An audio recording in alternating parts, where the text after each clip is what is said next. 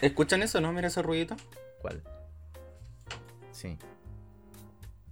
¿No? Es como Es que ahora un... no ¿Algo así? Es que, es que ahora. Espera. Sí. Eso. Sí. Es que mi gato que está eh, atacando todas las cosas móviles que están dentro de la pieza y les pega. Las mira y después salta. sí. Rutina matutina de un gato.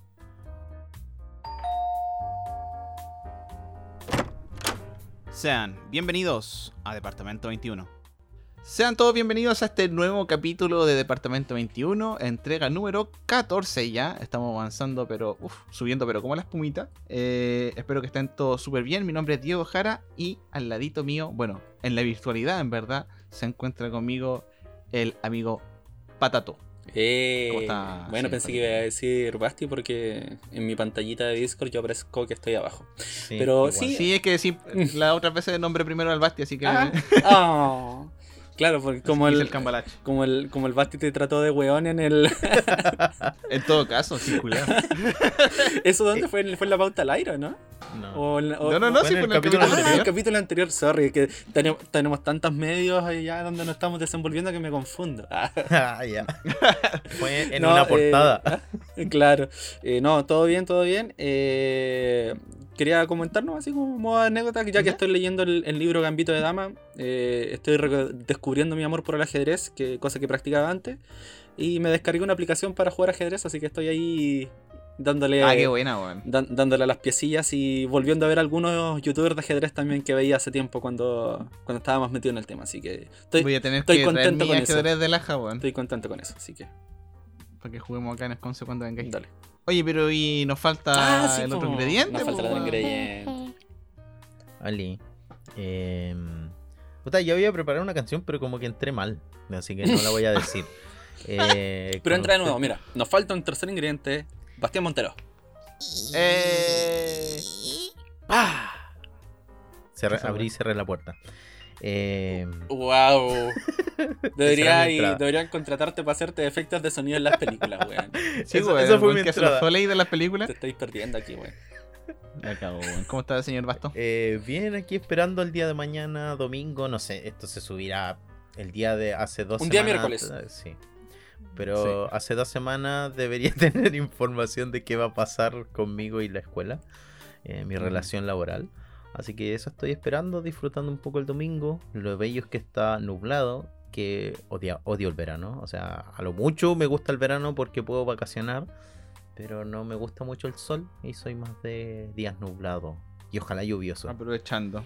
Así que estoy disfrutando Aprovechando, eso. aprovechando. Sí, sí, sí. Sí. Que bueno, bueno, partimos al tiro eh, para no quitarle más tiempo y dejarlo con este maravilloso capítulo. Yo lo encuentro bastante bueno, la verdad. Eh, ¿Qué nos podemos encontrar en este capítulo? Bueno, vamos a partir con eh, nuestras experiencias como mechones, nuestros añitos mechones, algunos, algunos consejillos, algunas anécdotas que hemos vivido, qué es lo que significa también, qué es lo que significó para nosotros ser mechones en su momento. Eh, para después pasar una pregunta random también que está ligado con esto. Obviamente no lo vamos a decir eh, el contenido en sí mismo, pero está ligado un poquito con, con el tema mechón. Y con la y pregunta para terminar anterior. también. Ah, claro, y también con la pregunta anterior. Y pasamos para el último tema que eh, tiene que ver con todo este caso de filtraciones eh, de las conversaciones que sostuvieron algunos alumnos del Colegio Lastarria en Providencia y todas las manifestaciones que se ha dado alrededor de eso. Así que, bueno, obviamente tenemos que dejarle también nuestras redes sociales. Recordarle que nos sigan en Instagram en arroba departamento 21 podcast. Y en YouTube nos pueden encontrar también como departamento 21. Y también recuerden que los días viernes aproximadamente a las 8, 8 y media de la noche eh, nos encontramos para hacer las pautitas al aire en www.twitch.tv barra Baric95. Ahí nos pueden encontrar y si no nos encuentran los días, o sea, si no van los días viernes, pueden ir al resto de la semana eh, si es que le dan al seguir y activar las notificaciones, en donde nos pueden encontrar probablemente eh, al amigo Potato y yo jugando alguna cosilla. Así que hechas estas invitaciones por mi parte, no sé si hay alguna cosita que quieran agregar o los dejamos al tiro con el capítulo. Vamos con el capítulo. Vamos, no sí. perdamos tiempo. Disfruten.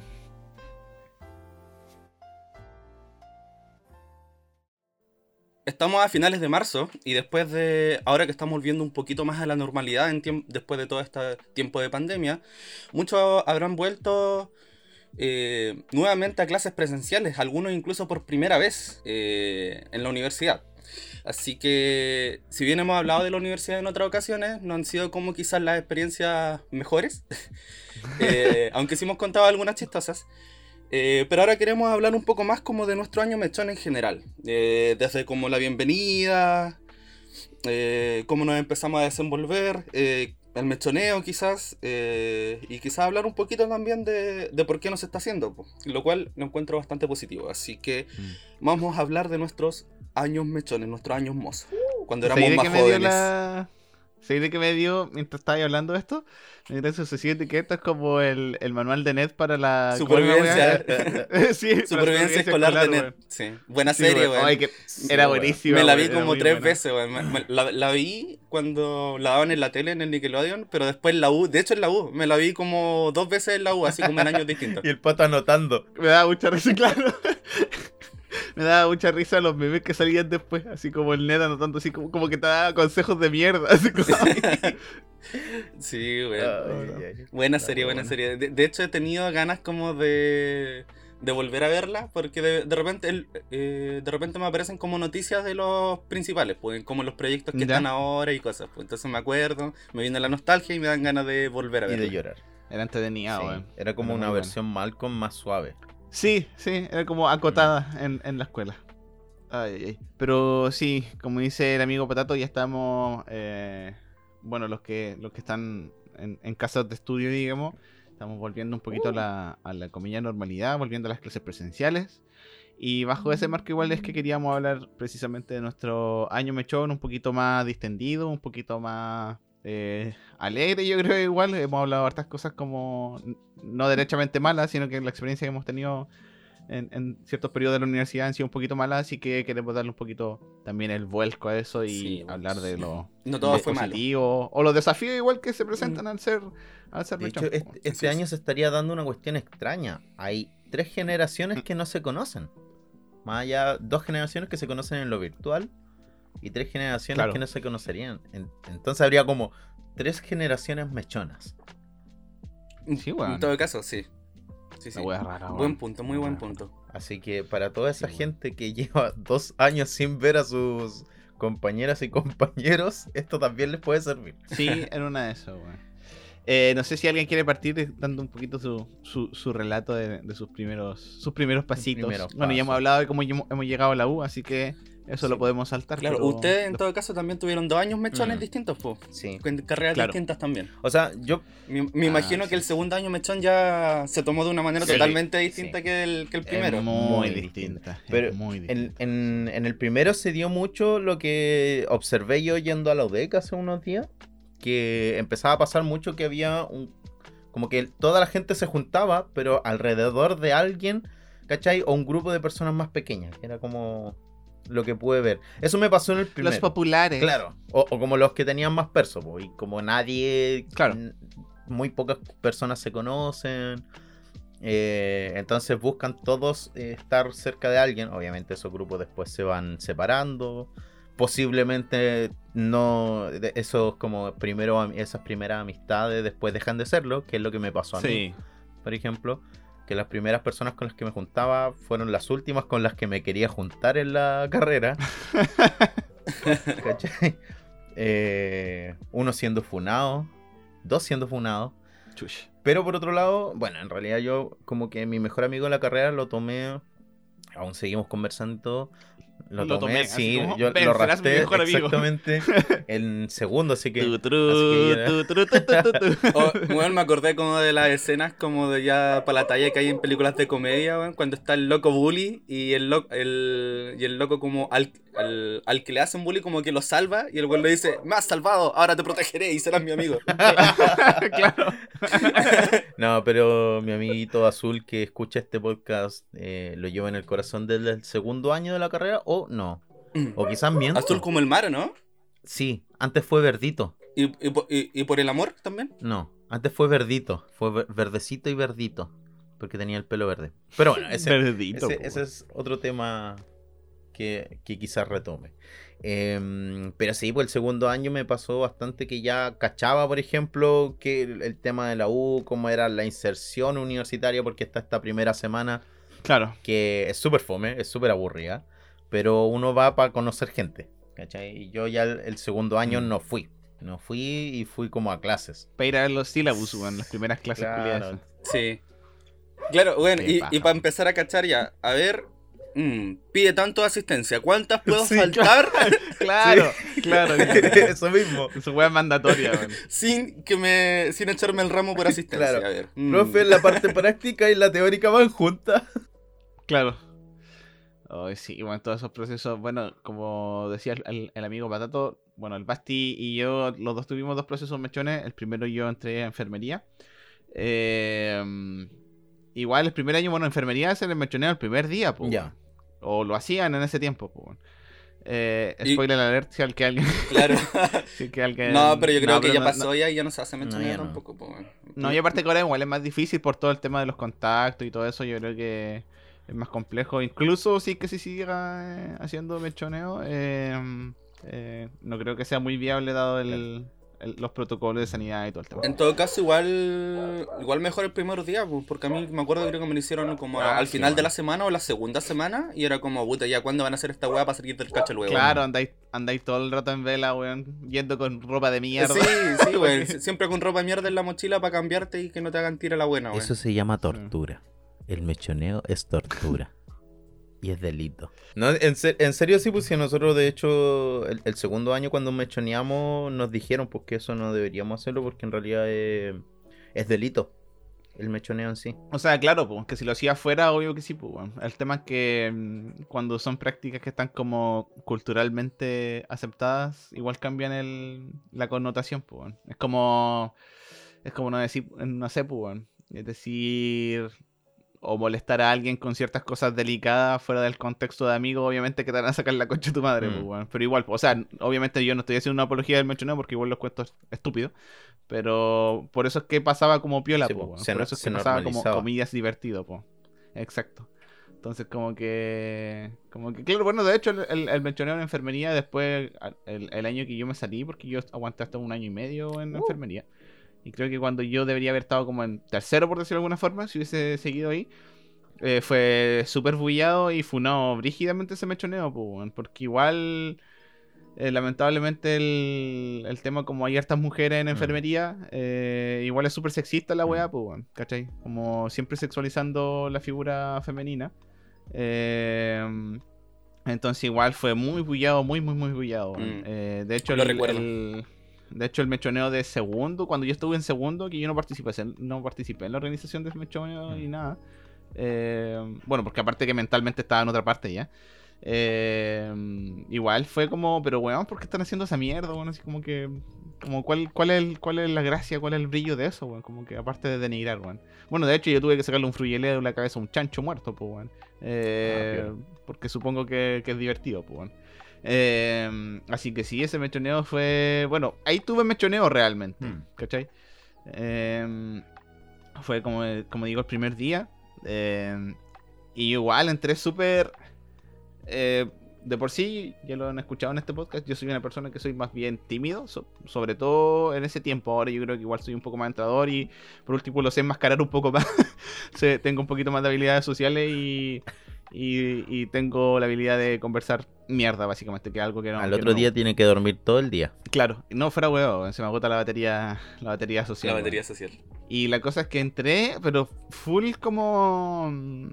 Como.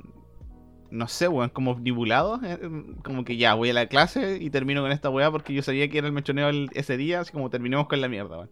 Todo se ha dicho, igual, entre comillas, lo pasé bien, a pesar de los valores de mierda y los vejámenes que te hacen pasar.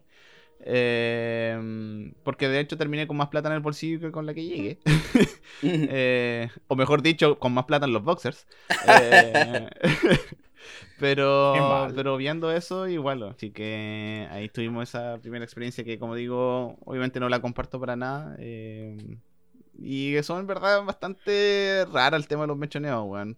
Como que dice, como bien dice el, el, el Basti, así como antes había una weá así como, no, pero en esta carrera los mechoneros no son nada, tendréis que ir a, Claro. no sé, weón, ahí te echan como, no sé, aceite camión usado y la hecho- weá y termináis todo quemado y es como, weón, ¿por qué esa weá está En glorificando? la VB la pasaba weá? esa weá que echaban aceite quemado de auto, weón. Era Sí, weón. enfermo. No, no, no, no Sí, es ser weón. enfermo, No. es ser un, un maldito. No sé, weón. No sé. No sé cómo catalogarlo. Sí, weón. ¿Y usted, Patato, cómo, cómo vivió el, el- el día del mechoneo en sí mismo? O los primeros pasos en su. Ya. en la O sea, lo otro igual creo que igual se, se ha mencionado un poco y lo decías tú. y, eh, distintas carreras tienen distintos aproximamientos, tenían distintas como formas de llevar a cabo el mechoneo. pues. Claro. Había unos que eran bien relajados que al final lo que hacían era se llevaban a los cabros a tomar a los Sí. pastos y sería. Lo cual bastante bastante mejor la verdad. Que al final es la idea, pues según yo igual el mechoneo Y ahí aparecía el Rey Mechón. eh, lo, lo podéis llevar bien como una forma como de quizás de otras generaciones, compartir con los de las generaciones más nuevas. Claro. Eh, lle- llevado como de una buena forma puede ser bueno, pues, ¿cachai? Mm. Eh, en mi caso eh, estuvo como un punto medio, o sea, como que igual lo pasé bien, pero eh, porque a mí en verdad no me pasó como nada grave, pues, ¿cachai? Porque igual, como ustedes dicen, como que hay, se- de repente como que se pasan pal pico con ciertas personas. Sí, weón. Esa weá de las listas negras. Sí, lo de la lista weón. negra, de, de veras, se me había olvidado esa weá, weón. Sí, Sí. eh, pero claro, o sea, el, el típico como pasar por la weá con- como donde te tiran cosas, harina, frutas y Mm. weá. Después me acuerdo que fuimos a cantar afuera de la facultad de odontología, porque hay, hay- había, o había como... eh, bueno, era, era como tradición a esa altura, eh, como una cierta rivalidad entre medicina y odontología. Así que se- así que se le iba a cantar afuera de odontología y después de ahí... Todavía, Sí. al- el desarrollo. de- sí, después de ahí en la Universidad del Desarrollo que está relativamente cerca, como a 3, 4 cuadras caminando, así que bueno, cam- Sí, po, caminando. Sí. todos mechoneados, caminando y cantando y, y yendo a cantar afuera en la universi- Universidad del Desarrollo a cantarle. Mierdecidad. Sí, weón. ah. Básicamente, o sea, por cantarle, digamos que son cantos barristas de Sí, pues, de, mierda, de barra, weón. weón, cantos de barra. Era una tiraera. Eh, sí, pues, yo, yo, claro, Claro. yo me acuerdo de una que era como, ¿cómo te fue en la PSU? Como el hoyo, ¿cómo te fue en la PSU? Como el hoyo, Universidad del Desarrollo. 300 puntos. 300 puntos. 300 puntos. La, la, La, la, la, la, la. la. Claro, y hay uno todo empetunado. bardeo, uno todo empetunado cantando, pues, weón. Sí, weón. Eh, eh, y claro, como que esa parte igual fue. eh, fue- como, como que se pasó bien, pero claro, después el, el- el hecho de juntar la plata ya me, me costó un poco, la verdad, pues, porque ya, como dije, yo- mi mechoneo no fue como en los primeros días, entonces después ya la gente no te da plata después de varios días porque ya, No, pues, bueno, ya dio la plata que quería sí, dar, pues. Entonces me. No, y aparte que andáis todo, en- como decíamos, Todo estáis todo hediondo. enmierdado, Sí, todo es hediondo, súper incómodo. Más encima bajo el sol, Eh, por lo menos en Temuco, weón. Sí, weón. Sí, así que igual que el negro, eh, entregué plata, pero no la entregué toda, así que para que valiera un poco la pena el bochorno, pues, pues. Eh, pero sí, o sea, podría decir que es como fue como bastante regular en, en ese sentido mi mechoneo. Regular. Sí. Regular, sí. Y así pasamos después a otro tiempo, pues a otro momento ya entraba la carrera. Primer año. Oye, eh, dame, dame un segundo, weón, que quería volver a un, a un punto que estaba pensando que igual el tema de cuando uno es mechón, en verdad la ca- no la carrera en sí mismo, sino que como el, el ser mechón empieza antes, pues, weón, porque uno ya cuando entra en la carrera normalmente te empiezan a contactar, así como, oye, tú eres tanto, entraste a la carrera Ay, tanto, no. sí, oh, mira, aquí tenemos un grupo de El- WhatsApp. y o el grupo weá". de Facebook en esa época. O de la claro, claro, en ese tiempo era. Claro. Así que igual ese es un cacho, weón. Y, y precisamente de ahí salen estos como. Como pseudo caudillos que dice el, que dice el Basti, que son como los que más hablan. el- nos faltan los grupitos que están más habla, que hablan caleta, los buenos que no están ni ahí, entre los que me incluyo. Eh, y sí, pues de ahí van saliendo al tiro como ciertos grupitos, pues, weón, y gente Sí. que. Es brígido eso porque el tema del, de, de ser mechón, digamos, eh, como mechón, mechón, recién, recién saliendo del, de, la, de la vida de la enseñanza media, eh, para muchas personas eh, igual significa un cambio súper grande, pues, porque como hemos conversado acá también, eh, para nosotros significó eh, irnos de nuestras casas, estar en un ambiente en que uno se tenía que cuidar Solo. prácticamente que completamente solo. O sea, acompañado con los amigos y todos, pero la subsistencia en Claro. esencia dependía de uno. Entonces igual son muchas formas en muchos grados igual como de liberación para algunos, pues, Mm. Eh, de repente de los amarres de la casa, problemas que hay ahí, y te da la oportunidad de conocer gente, de ser un distinto tú muchas veces, pues, weón. Mm. Entonces, eso igual es un, es un tema, pues. Y de hecho lo hemos conversado acá, que muchas de las cosas que hemos conversado, eh, que hemos ido cambiando durante este tiempo, eh, ha sido precisamente por ese alejamiento de nuestras familias, pues, como, como todo ese, ese tema, pues, Mm. así que Sí. igual ahí... Sí, y no, igual tú te enfrentas, me, me acordé con lo del grupo de Facebook, me acordé que hay una igual empieza, porque yo tampoco me metía mucho porque de partida no tenía internet, de hecho Sí. hace eh, hace muy poco que tengo internet, así si consideramos como, no sé, un, ¿hace cuánto cabros más o menos? Un- un año, año y medio que tengo como internet yo en mi casa, Más o menos.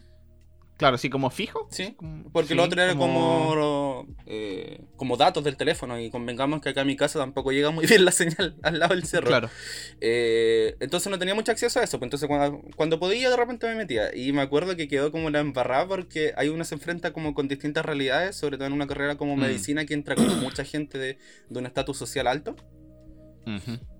Eh, me acuerdo que una, una persona hizo como un comentario como algo así como que no creía que las personas con beca deberían estar en la carrera, ¿cachai? Así como, o sea, ¿qué onda? Qué wea. De más, bueno, al- al- algo por ese estilo, pero. eh, pero sí, pues ahí uno dice, wow, realmente existe gente así, bueno. Y claro, después llegáis a la carrera y ahí están todos, como todos los ruciecitos de ojitos claros, se juntan entre ellos. No, ahí te queda patentísimo, pues, weón. Eh, se juntan entre ellos y yo juntándome ahí con mi con mi grupo del Los sur, morenos. con gente de Los Ángeles, Los weón, de. Mulchen, to- todos los sureños jun- nos juntábamos. Llegando en carreta y. Sí, weón, y ahí, no, ahí empecé como que, claro, la- las preguntas cuando conocí a alguien era como, hola, ¿cómo te llamáis? ¿De dónde eres? Ya, ¿de acá? Ya, listo, eres de mi grupo, ven para acá. De Los Ángeles, ah, Claro. yo soy de Laja, oh, de Laja, bla, bla. Y, y ahí se, se arma la conversa y se empiezan a armar los Qué primeros grupos. esa. Mm. Que, que- O sea, no sé, weón. Por lo menos eso, eso pasaba. Eso pasó, igual me pasó a mí en la UDEC, pero por ejemplo en la UFRO no. De hecho, en, en medicina uno iba y claro, estaba eh, un cuico y algo, pero, pero tampoco era un weón alzado raja. ¿cachai? Era un weón cuico Es nomás. que, según yo, eso igual se deshace con el tiempo, pues, weón. No, sí, pues, pero por ejemplo, lo- los mechones no son así, pues. ¿Cachai? Porque igual tienen ot- otra percepción como de puta. Quizá va a sonar penca, pero es como no me dio el puntaje para otra universidad, pues. Entonces, como que Mm. también puede ser eso. eh, o no sé qué pasará, pero no. No sé, no. eh. Oye, pero, que- pero íbamos a hablar de las cosas buenas, Ya. weón. Ya, ya. Sí. No, no, no, pero, no, pero es que la experiencia me echó Sí, sí, po. sí, No, sí. pero es que igual eso yo creo que tiene que ver con un poco algo con, con, con temas de idiosincrasia, pues, bueno. Mm. O sea, por ejemplo, igual es como, no sé, pues si te fuese ya a la universidad a, a- estudiar, no sé, a Puerto Montt, por ejemplo, igual en general la gente sureña tiende a ser mucho más acogedora y como a, a no marcar esos como márgenes o, o- o murallas que de repente ponen otras personas en otros lugares, pues, Mm. ¿cachai? Que es como lo que pasa, por ejemplo, eh, no sé, pues es, es como la típica disputa, disputa por decirlo de alguna forma, eh, del tema de, lo- de los sureños con los santiaguinos, po, Mm. ¿cachai? Eh, que puede ser más verdadera o menos verdadera, igual dependiendo de la persona con la que te encontráis finalmente, po, ¿cachai? Pero, pero sí, igual confirmo un poquito, o sea, yo por ejemplo en mi año en enfermería, eh, igual yo noté eso, sobre todo en el cambio de enfermería a psicología. Puf, amigo, la diferencia es, es brutal, es brutal. Sin que eso sea necesariamente mejor o peor, eh, es mucho, era mucho más cómodo para mí estar en, en psicología y ahí me di cuenta también el primer día, bueno, eh, que a pesar de que obviamente hay diferencia y que hay personas de diferentes Mm. clases sociales, etcétera, de condiciones socioeconómicas distintas y culturales también, eh, la diferencia se hace mucho menos notoria, Sí, weón. Mucho menos notoria y no son un tema tan aparente, weón. ¿Cachai?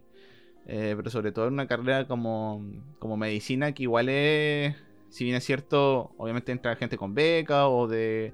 eh, o que simplemente le fue muy bien en la PSU por mérito propio, ¿cierto? Pero que quizás no tiene esta, estas condiciones socioeconómicas y socioculturales de base, por decirlo de alguna forma, eh, igual es relativamente elitista, ¿cachai? Mm. Es como, no sé, igual sigue siendo, siguen teniendo este peso de, de ser el médico, de ser, por ejemplo, el abogado, de ser el También. ingeniero bacán, ¿cachai? Eh, quizá en ingeniería no sea tanto ahora, pero. Pero quizás depende del tipo de ingeniería peso, también, po. Ah, sí, sí, po, po. sí, pues de Sí, hecho. sí. De hecho, de hecho, Pero. sí, po. Entonces, claro, se hace mucho más latente. Ujú.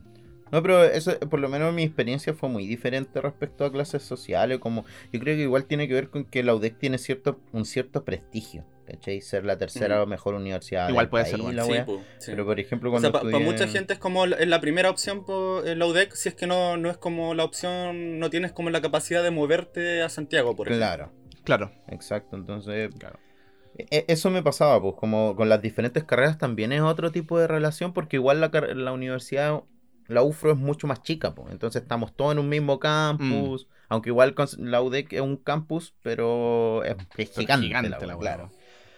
Eh, en cambio nosotros no, pues entonces estáis como constantemente viendo a otros cabros, viendo que... A todo el mundo. Exacto. Y te vais conociendo y hay, hay gente que llega como cuica, sí, se mantiene cuica, sí, pero son los menos, pues. Me estaba acordando de una... mm, Como para contarlo, porque después se me va a olvidar esta, e- esta anécdota. Eh, Ustedes conocen el Virginio Gómez, ¿cierto? En la UDEC. Así es. Ya, que es como el Sí. edificio, por así decirlo, central. Claro. Está como ahí- Ah, ya estaba pensando por un momento en el instituto, pero también lo conozco los Ya. El, el central, la cosa es que el primer año yo tenía que ir al Virginio Gómez, no me acuerdo a qué. Ya. La wea es que yo fui al Virginio Gómez, pero como dice el pato, al instituto. Que eso está como a, Oh, a una hora, una hora, una hora y media caminando. Y yo no sabía. Oh, porque No, no esa weá si está, esa weá está en Pratt, pues, Diego. El, Sí, el instituto. No, sí, sí, pero, pero no sé si una hora. Una hora te, te echáis a la, casi que al departamento. Es que depende, pues, porque si no cacháis dónde queda. Velozmente como Si nosotros. no cacháis dónde queda, tenéis que Ya, ir sí, cambiando de, eso sí. de calle y te vaya atrasando, pues. Son por lo menos, en todo caso, es por lo menos media hora. Desde la por lo UDEC. menos. Para alguien, pa' alguien perito en la Ah, sí, topografía. pues. Y yo llegué, Claro, por yo lo llegué al menos, por lo Virginio menos. Gómez, Hay que ver. weón. Yo camino rápido y por lo menos te echáis caminando No, sí, po, media hora. sí, pero cuando, cuando no conocí es mucho más lento, po. Y yo Sí, fui a huear al Virginio Gómez cuando era De ah, qué faja, Llego allá y me dicen, no, Sí, si po. no es acá. Sí, pues ese, esa otra, toda otra experiencia también, pues porque como dicen ustedes, la UDEC es súper, súper grande, entonces cuando te dan las clases y te pasan un mapa culiado y es como, y Sí, como mierda me oriento acá, sobre todo, no sé, porque mi facultad está como fuera de la, como del campus, está como al frente, en verdad, como Sí, po. porque hay una calle, po. ahí está medicina. Pero yo, en verdad, los primeros años casi no tuve clases y tuve muy pocas. Casi todas eran como en, no sé, en el campus mismo. Y algunas en los cubos, que están como Claro. bien para atrás. Y era Sí. como, ya en tal cubo. Y es como, ¿y dónde mierda este? Y al final me terminaba poniendo de acuerdo como con mi grupo de amigos. Y es como, vamos juntos porque no sé cómo llegar. Sí, pues esa es la weá, po, por- porque empecé a hacer todo. Yo me acuerdo que el primer día, eh, el primer día en enfermería, eh, me acuerdo que llegué al- a, la. ¿Cómo se llama? Al, al arco. Y mira cómo seré yo de, de, antisocial, weón. Que me quedé esperando a ver caras que había visto en la, en la página de Facebook, weón. Me acuerdo que me quedé ahí un rato y fue como. O sea, nunca tanto así como así, pero llegué y como que dije, ya, ¿a dónde concha tu madre tengo que ir, weón? Y me acuerdo que vi pasar como a, a dos compañeras. Y dije, oye, pero ellas son de enfermería, parece, weón. Y como que me quedé harto rato así como, ya, pero filo, voy a seguir. Y, como que fui caminando. Y caminando, caminando, caminando. Y fue como, ya, el aula 6. Y vi que entraron así como la weá. Y fue como, ya, debe ser esta weá. Así como, y entro. Y claro, vi que estaba la Tefi, que era una amiga de la... Del liceo. Mira, mira cómo seré de weón que le pude haber preguntado a la Tefi si nos juntábamos, weón. Eh, y entré... Era una y compañera como, del ya, Sí. Eh, y, y vi que estaba la Tefi y fue como, ya, aquí, aquí es. E-, Era acá definitivamente, weón. Pero igual, los primeros días andáis como patotita para todos lados, Sí, pues, weón. weón, con los grupitos, así como, ¿dónde es la weá? Preguntando todo el rato. Eh, Conociendo las picas para comer, weón. El tío de la. De las ¿Cómo se llama? El de la. ¿Las burgers? No, no, no, no. El, eh, el otro. eh, Ah, el tío Chaparra. El tío de la chaparrita, weón, que en su cartelito de venta dice son 70% aire. el loco no te miente, te avisa, si te avisa, si esta weá es mayoritariamente aire. ¿Cuál el, eh, ¿A dónde Sí, pero igual queda? costaban como El 300 tío de la pesos. chavarrita, ¿dónde quedaba? ¿No era el de el que hueá con las palomas? Era itinerante. Se, se ubicaba cerca del cubo, sí, como en las aulas por Que ahí, había un- según yo, como en el... Había uno que hueveaba con que su carne era de paloma. Las carnes del. Ah, no, no sé. No me acuerdo quién era. No, no sé, no sé. Ya bueno. Sí. La verdad. No, después yo empecé a cachar al tío del completo que, que se gana por fuera de la U, eh, por el Mm, lado de del la- barrio universitario. Sí. Sí, Sí, sí. Eh, como en la, a la altura de la Pinacoteca, un poco más arriba. Sí. Eh, sí, porque, como entre química y sí, la pinacoteca. y, y vendí unos completos gigantes, pero muy baratos y, y realmente gigantes, bueno. Y lo, y lo bacán era como en esa época, eh, cuando estaba recién como empezando a, como a comer más vegetariano, era como el único que tenía completos con vienesas de soya, weón. Y dije, wow, ¿En weón. serio? Sí, pues, weón. Oh, un, wow. un visionario, un pionero, weón. Un pionero antes de que se empezaran a poner todos los puestos y se empezara a popularizar Sí. eso, él ya tenía vienesas de soya hace rato, weón. Sí, sí me acuerdo de eso. Entonces weón. yo siempre iba para allá a comprarle, pues, weón. Le compraba un, un gigante de, con vienesa de soya, con chocrú y tomate, weón. Mm. Oye, y, y para seguir como avanzando en, en- en todo este temilla de, lo- de los años mechones. ¿Carrete mechón? mechón? Bueno, también está el tema del carrete mechón, pero el, el grupo de amigos y eso, bueno, lo tocamos así eh, levemente, pero cómo, cómo fue constituirlo y, y cómo fue cambiando también alrededor de, de cómo fueron pasando los años. Mm. Eh, en mi caso fue, como, bueno, como lo mencioné, por en primera instancia, eh, como con la gente con la que estábamos cerca geográficamente en nuestro lugar de origen, un poquito. Ya. Como, sí, como con la gente que era como de, de la, que empezamos a conversar y claro, ahí después empezó a unir más gente, pero éramos como todos sureños, ¿cachai? Eh, ya después cuando eh, ese como de, de hecho tuve como un poco de suerte porque como compillé como gente bacana al tiro. O sea, no todos, obviamente. Pero como el core del grupo fue un, un- un grupo bastante bacán y que de hecho se mantuvo durante harto tiempo. Durante Ujú. harto, harto tiempo. Eh, y que después se fue agregando, saliendo como más gente en la medida en que nos separaban Claro. por secciones también, pues, porque es algo que se harto, porque Mm. como en la universidad son Cierto, en- weón. mucha gente te separan por secciones, entonces al final esas como primeras amistades también se, se- eh, las pierdes si es que no estás en la misma sección, como que igual dejáis de compartir con eso, pues, porque Claro. eh, conversáis más con la gente que tenéis clase todos los días al final. Sí, bueno, de hecho ese es un buen Mm. punto. Eh, eh, ese ese otro factor. Eh, pero no, se, ma- se mantuvo bastante tiempo. eh, de hecho, el, el primer año fue como muy tierno porque nos celebrábamos los cumpleaños, ¿cachai? Nos juntábamos y todo. Fue como todo muy, muy, Sí, muy, muy kawaii, muy bonito, y éramos igual, o sea, si bien... eh, otra cosa que después como nos dimos cuenta al ir compartiendo más éramos todos como bien sanitos, o sea, como que ninguno había tomado tanto o no era ninguno era tan carretero, entonces como que eh, era como, ya, esto es mi grupo, po, weón, el- la, la misma había, bola. había sinergia. Sí, eh, pues, claro. ¿Quién te vio y quién te Sí, ve? así que fue, fue, fue bien bonito. Mira el. Como todos nomás. Hue- sí, weón weón, mal hablado. La primera piedra nomás. No, Sí. hermano, yo llegué destructivo al tiro. Al, a psicología. Sí, y- No, yo, eh, yo, esto me pasó un poco después en, en el hogar. Eh, sí, pues no, y lo otro es que en mi caso yo también tenía otro grupo como humano, porque después del segundo semestre yo empecé a vivir en el hogar universitario. Cierto. Entonces ya... Bueno, de, ahí- de hecho ahí comentamos, ya habíamos comentado acá la talla de cuando tuvimos que Sí, ir a dejar el colchón, sí. arrastra. sí. Pues entonces ahí en el hogar universitario, igual, pues un hogar universitario de puro hombre, eh, donde era una pieza para cuatro personas, entonces estaba con tres personas más en, en literas, en una misma pieza. Hey. Eh, no, pero... eh, Era fue como vacaciones familiares por siempre. Por siempre, sí, sí. Yo nunca he tenido una pieza para mí solo. Jamás en la vida. Oh, qué brígido, weón. Nunca, weón, nunca, brígido. Nunca ni cuando estuviste acá en Eh, Unguien. O sea, pero fueron... No fue en Nongen, pues fue... Los frenos. En los Fresnos, sí. Eh, Los fresnos. Sí, la tuve, pero estaba debajo de la escalera, era como Harry Potter. Ah, ok, Eh, ya, sí. Y, y fue por poco tiempo, pues mientras me daban el hogar, pues, ¿cachai? Entonces Claro. yo siempre supe que eso era temporal y nunca lo tomé como mi pieza, ¿cachai? Claro, no, no, no te apropiaste del espacio. No, nunca. porque pues. no- Eh, entonces no, no, no es como lo mismo. Y no, pues ahí la interacción en el hogar igual es totalmente distinto, porque ya estáis viviendo con la gente, tenéis que compartir los espacios, el refrigerador, la cocina, la lavadora. El y baño, se la generaban, cama. se generaron varios conflictos con gente indeseable también. Es que al final, la- al final el hogar es una pensión Sí, gratuita, po. Mm. O sea, En- gratuita- En, gran- en grandes rasgos, Claro. O sea, gratuita para los becados, porque también es Claro, pagas, claro. Pero es una opción mucho más barata. Igual es un beneficio, Sí. porque pagas menos de lo que pagarías por una pensión normal con los mismos comodidades. beneficios. Sí, un mismo Sí. beneficio. Sí, sí, sí, sí. Brígido. ¿Y tú, Basto? ¿Tu grupo de amigos cómo fue desarrollándose? Bueno, tuviste Sí, dos carreras, tienes dos carreras, dos años mechona ah, soy, soy más grande.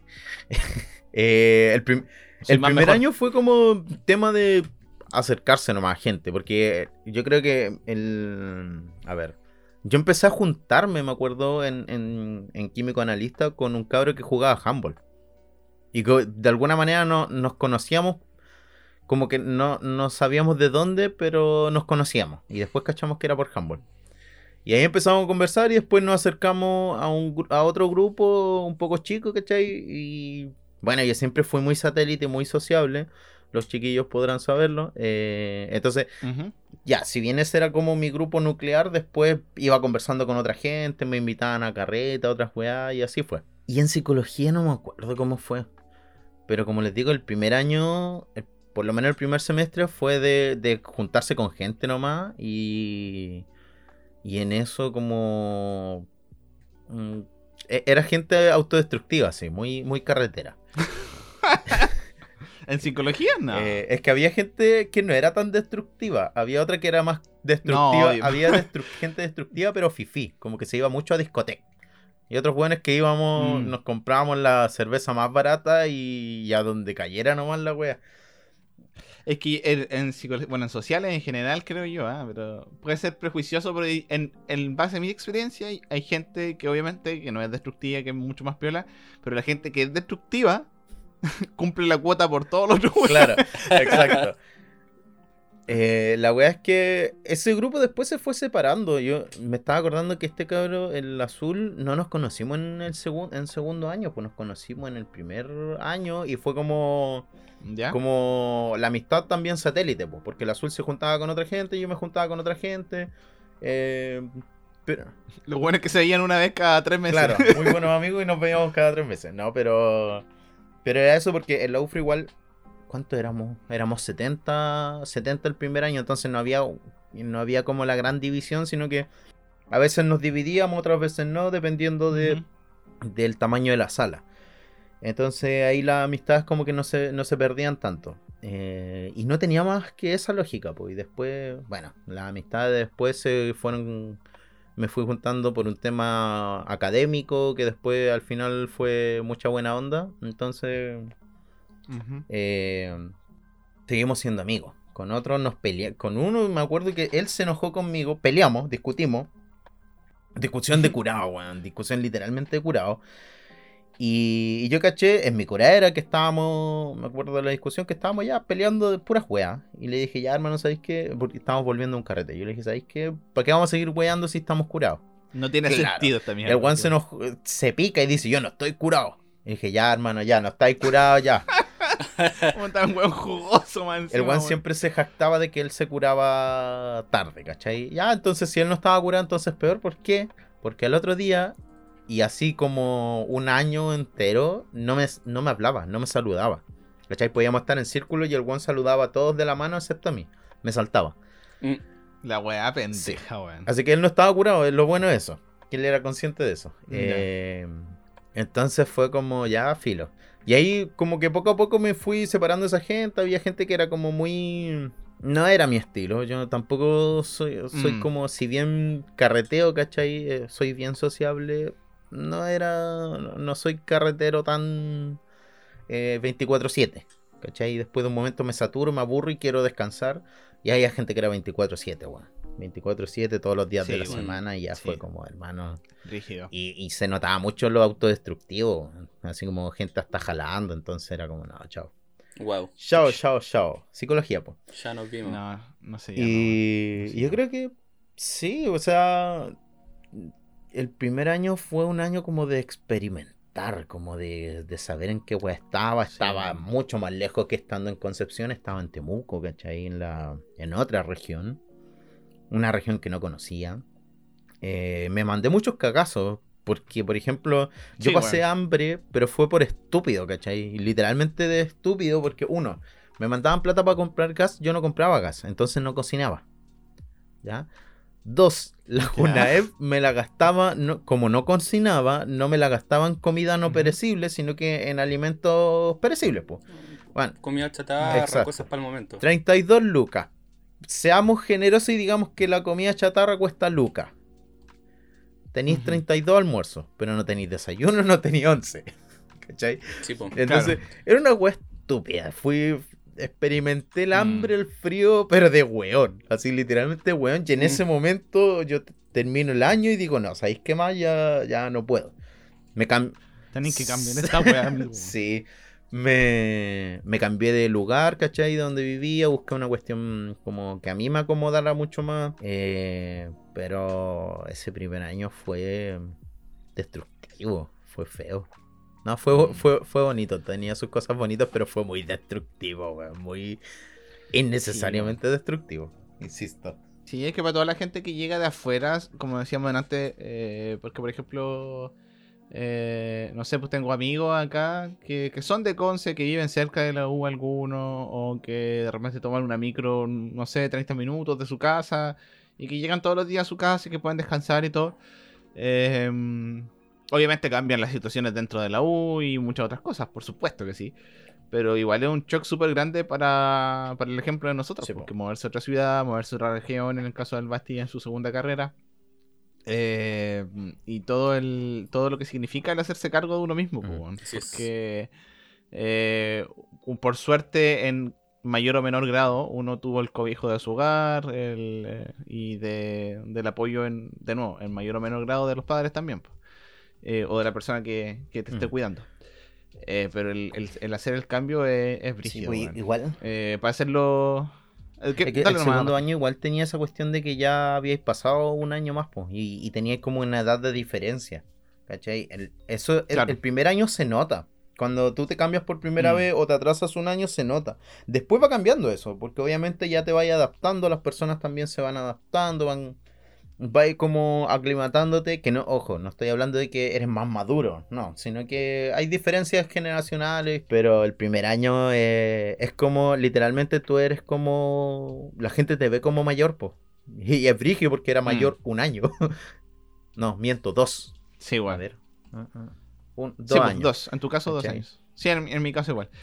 Bueno, en, para hacer el resumen de, de, mi caso, de mi experiencia, bueno, en enfermería la verdad es que no me acuerdo mucho como dice mi grupo de amigos. Eh, yo creo que básicamente fue un poco por proximidad. Conocí a una persona, bueno, conocí a la, a la Tefi, que como decía era compañera de nosotros en el liceo. Y, y poquito más, o sea, el, resto de la gente no la conocía. Conocí a una persona que era hermana de un compañero de mi hermano en, en medicina.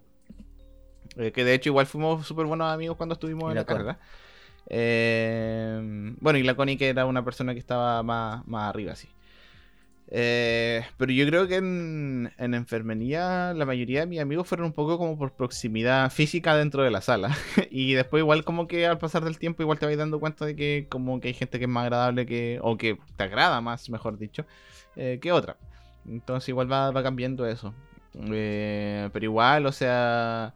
Eh, hay cosas como, como, como buena onda muchas veces, pero igual hay cosas como que de repente no te terminan de calzar, que en volar no son tanto de tu estilo y que, como decía adelante, eh, cambió mucho cuando entré a psicología. Y aparte que igual entréis con, otra mentalidad, o sea, el segundo año Mechón es muy distinto, o sea, en verdad eh, Mechón es porque estáis entrando en el primer año de otra carrera, pero Mechón ya no eres. Pues, Tenés mm, muchas cosas más claras y sabes mucho mejor cómo conducir tu mm. tiempo. Pues. Eh, en psicología ahí puedo decir que elegí un poco más eh, yo entrar como en acción y ser un poco más sociable.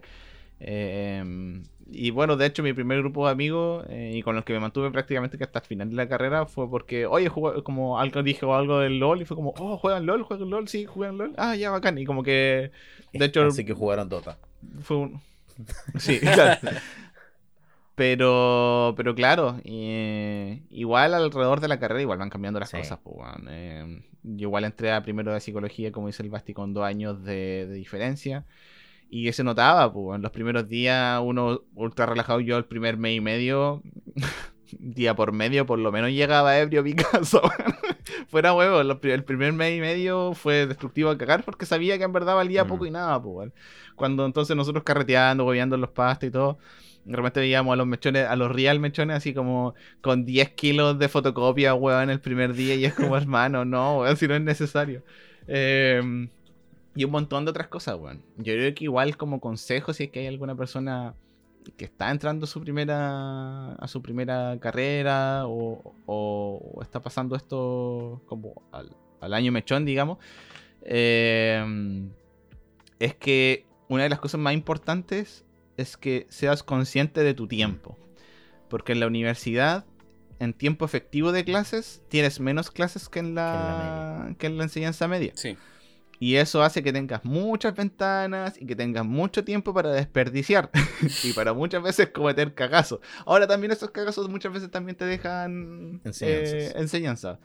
Pero, pero sí, yo creo que una de las cosas que más me, me falló a mí personalmente, que no soy una persona que estudie mucho en general ni nada, es que, claro, cuando me veía apurado era como, concha tu madre, no tengo tiempo para nada, ¿cachai? Porque igual el tiempo que sí tenía para ir estudiando y para ir eh, eh, planificando mejor las cosas no lo ocupé bien, y que eso se vio mucho mejor reflejado ya después cuando fui, comillas, mechón de psicología, pues, bueno. Así que eso. Y lo otro que quería decir, igual a modo de como pseudo consejo, no se calienten la cabeza con...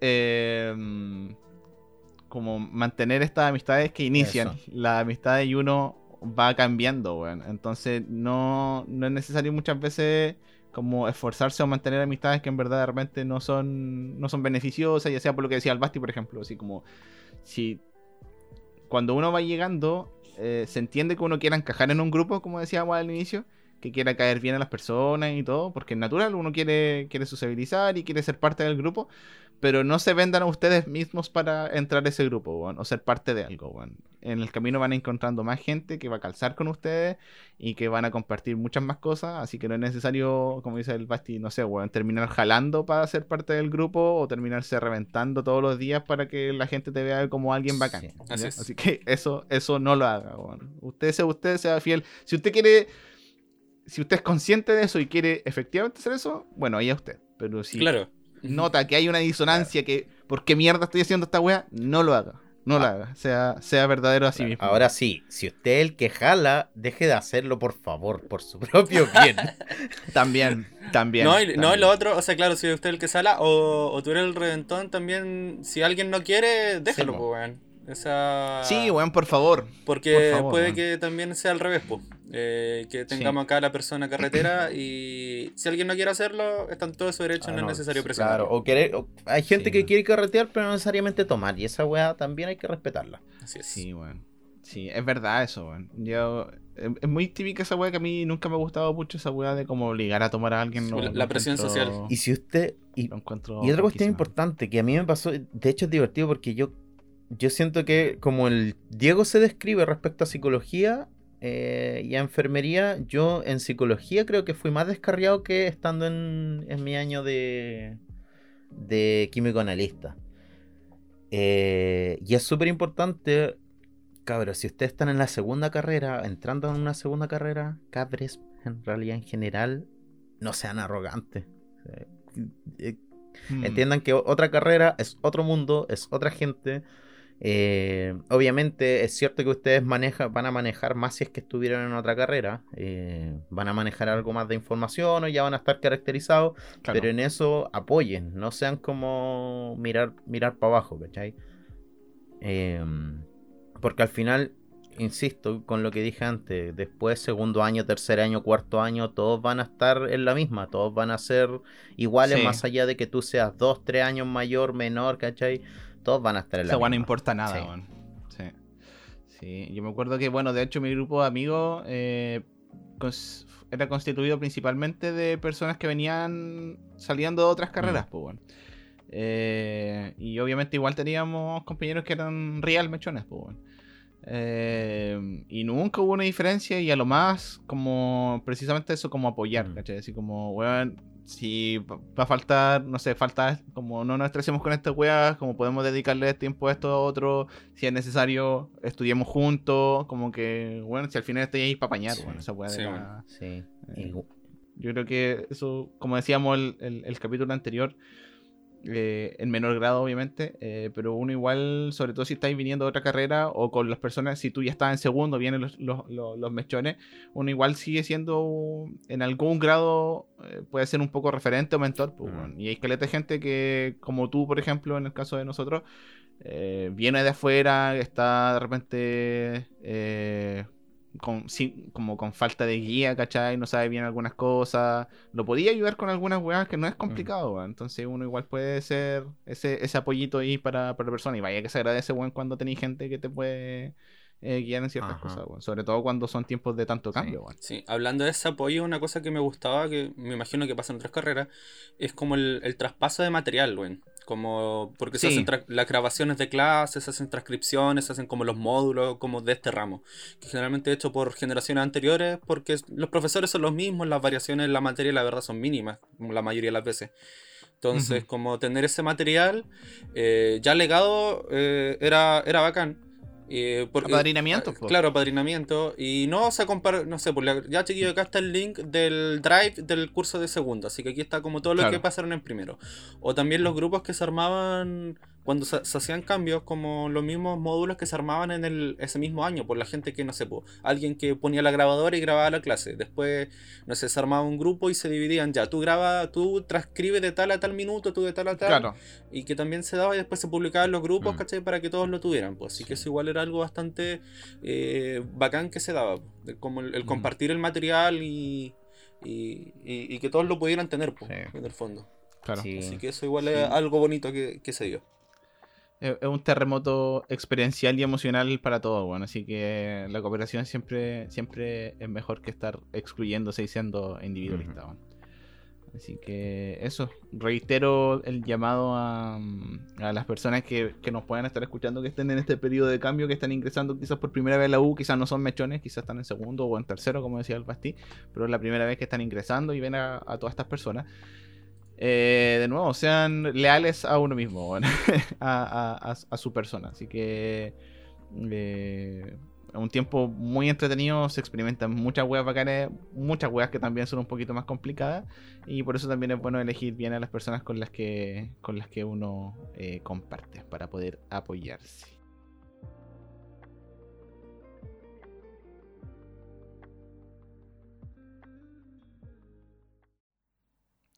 ¿Sabes tú qué segmento es el que viene? ¿Sabes tú su forma y lo que contiene? Eso no lo sé, solo sé que puede ser un poco random. Los segmentos sirven para un podcast armar el contenido y de su forma tienes que conversar. Las preguntas son para decir que todo es un poco random todo es un poco random. Esta es la pregunta random. Esta es la pregunta random. Esta es la pregunta random. Para esta pregunta random hice una mezcla entre comillas de la última pregunta que nos hizo el amigo It's a remix y de sí es un remix eh, entre lo un remake un remaster un reboot, toda la wea, de lo que preguntó el amigo Basti la semana pasada y eh, de este tema eh, en relación como, como el tema Mechon. Eh, así que por suerte no salió nada tan, tan claro respecto a mi pregunta. la semana pasada el amigo Basti preguntó respecto a la vejez y yo les quiero preguntar mirando para atrás respecto a qué consejo o, qué cosas se dirían a ustedes mismos, al, al Basti, al Pato y, y yo a mi Diego, de eh, saliendo de cuarto medio. ¿Qué consejo le darían? ¿Qué, qué, cosita le podrían decir a... Esto igual lo pueden hacer las personas en su casa que nos están escuchando, piénsenlo un poquito reflexivo, un poquito introspectivo y quizás hasta terapéutico en cierto grado. Así que el que quiera disparar primero que dispare. yo, yo podría disparar de inmediato porque en realidad no. Como que valoro bastante todas las experiencias malas y buenas. Pero sí me diría como. Eh, que le baje un poco la arrogancia y que revise un poquito más de información respecto al pueblo mapuche, al pueblo nación mapuche, porque había sido... Y también otra cuestión que se abra un poquito más a la, a la sexualidad no tan empaquetada de, de la Iglesia Católica. Eso, eso, eso por, mm. porque son cuestiones que igual te van... de base, Claro, porque son cuestiones que te van ayudando en, lo, en la relación y especialmente cuando me fui a, a Temuco creo que hubiese sido una herramienta buena antes de comenzar a decir estupideces como las decía en aquel momento. El manifiesto del Partido. Comunista lo leeré en su lo leí en su momento, así que le diría tú tranqui con eso. ¿Y por qué nos puede explicar un poquito más, sobre todo Yo Eh, tenía. Como bueno, Sí, tus po, o puntos, sea, yo, yo venía de- desde. A ver.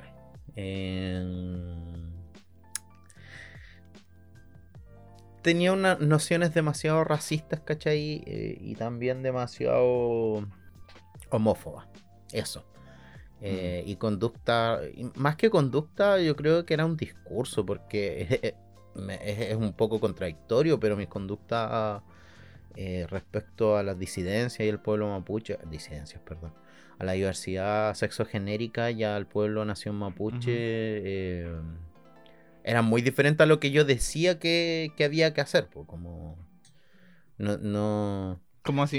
por ejemplo, yo eh, una a compañeros del liceo, ¿cachai? Que, que eran homosexuales, yo no tenía ningún problema en conversar con ellos.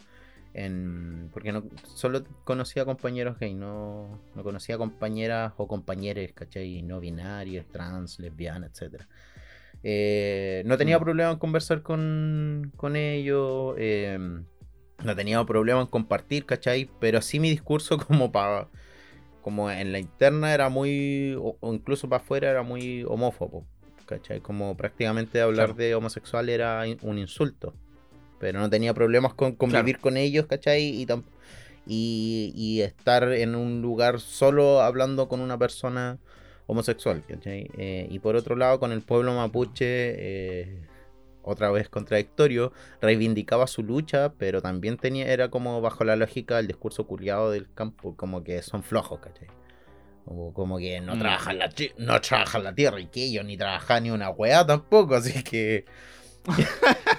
claro, Qué cara, entonces, feo. ¿qué weá vaya a andar, vaya a andar hablando, Bastián culiado del, del Que andáis hablando de 2014 para trabajo, nunca hay trabajado en tu vida, tú nunca hay Vos surfeado. sí, vos nunca Claro, surfeado, claro, entonces, entonces como eso es, es como el consejo como para ser un poquito más agradable eh, el estar conmigo. Soy, insisto, soy una persona muy sociable. Creo que de hecho la, la gente se- eh, confía bastante en mí, pero pero igual soy como, o era más en ese tiempo, un poco arrogante, creo yo, respecto a esos discursos. Creo Mm. que eso, eso sería algo bonito. Mm. Pero igual arrogante como... Porque una cosa es como estar, comillas, equivocado respecto a algunas cosas y quizás como... La arrogancia quizás viene más como desde el punto de vista como de defender Sí, esa po. postura, como... De creer que está como, en la no, razón. Yo tengo la razón, Y a claro, veces- como, no me voy a vender tú la probada Claro, distinta, y a veces como- ni siquiera como de esa cuestión del, def- del defender, sino que era, ¿cachai? Es lo que Ya. es, ¿cachai? Es lo que yo digo y es así. Y hoy, hoy en día, por Ya. ejemplo, eh, soy capaz de reconocer un error, ¿cachai? Soy capaz de, de entender, puta, la wea que dije no era necesaria. Como lo que pasó la otra vez Mm. con, con el Hugo, pues que dije una wea que no debía, ¿cachai? Y, y- y lo asumí. Y es como, weón, no debí, no era el momento ni la forma. ¿Cachai? Ni, ni el contenido, no era, así de simple. Y eso, y eso lo Claro. asumí, ¿cachai? Pero en, en ese pasado, no, po. En ese pasado era. Era y no, no iba a discutir con. No iba a discutir eso. Era intransigente Exacto. la wea, así como ya. Y hoy en día me encuentro terco, pero terco para creo cosas como positivas. Sí, pues, o sea, que igual está ese punto de, de, de finalmente defender las Mm. posturas. po. O sea, podéis conversar y podéis hacer cambio de, de, de ideas, pero, por ejemplo, si hay valores firmes, onda, como- no, sé, pues, bueno, es como, como decir, claro, podemos conversar de ciertas cosas, pero si que haya meter como apología a la tortura y a violación de derechos humanos, Claro. no, pues, weón, ¿cachai? Como que, Mm. o sea, siempre, siempre hay límites que uno Sí, marca, pues, weón. Buena, weón. Buena, buena. ¿Y usted, Patato, qué le diría al, al patatito chiquito? Que no quiere ir al eh, mar porque el agua salada sí. no puede nadar. sí, Eh. ¿Qué le diría al patato de 18 años que está saliendo Patito, de anda al mar. medio? Anda al mar, sí. sí la, No pasar, weón. Si en verdad podéis nadar, weón. Pero no, no, no tomé agua, sí. No te tragué el agua. Cierra el hocico cuando nadie. Sí, yo creo que eso, weón. Cierra el hocico. Un, un consejo Eso bastante. resume bastante bien Sí, weón, toda mi vida, la lo que verdad. aprendido todos estos años. Sí, weón. Así que sí. ¿Y tú, Diego? Ya, pues. weón. Ya, mira. Eh, yo creo que hay una cosa principal. O sea, sí, igual concuerdo con, con, con Basti en el sentido de que al final las experiencias, ¿cachai? Son los que nos forman, pues. Entonces, Claro. tampoco. No sé si cambiaría como tantas cosas, pero sí hay una cosa que, que le diría quizá a mi, a mi yo del futuro y que. O sea, del futuro, yo del futuro al pasado. Eh, La, Aquí weá en una película Sí. de Nolan, weón. Tenant. Eh, entonces lo que le diría quizás es que eh, aprenda o, o que esté más dispuesto a pedir ayuda antes y Mm. a...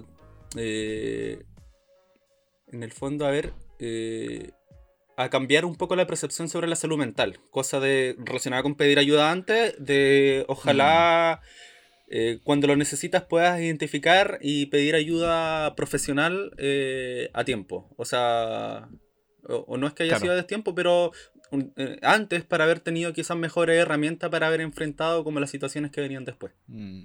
¿Y qué situaciones?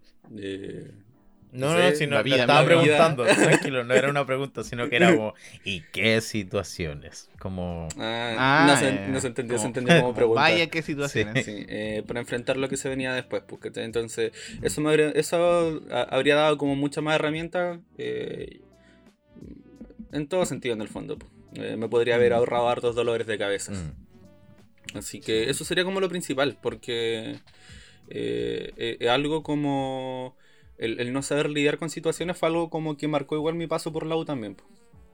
Mm.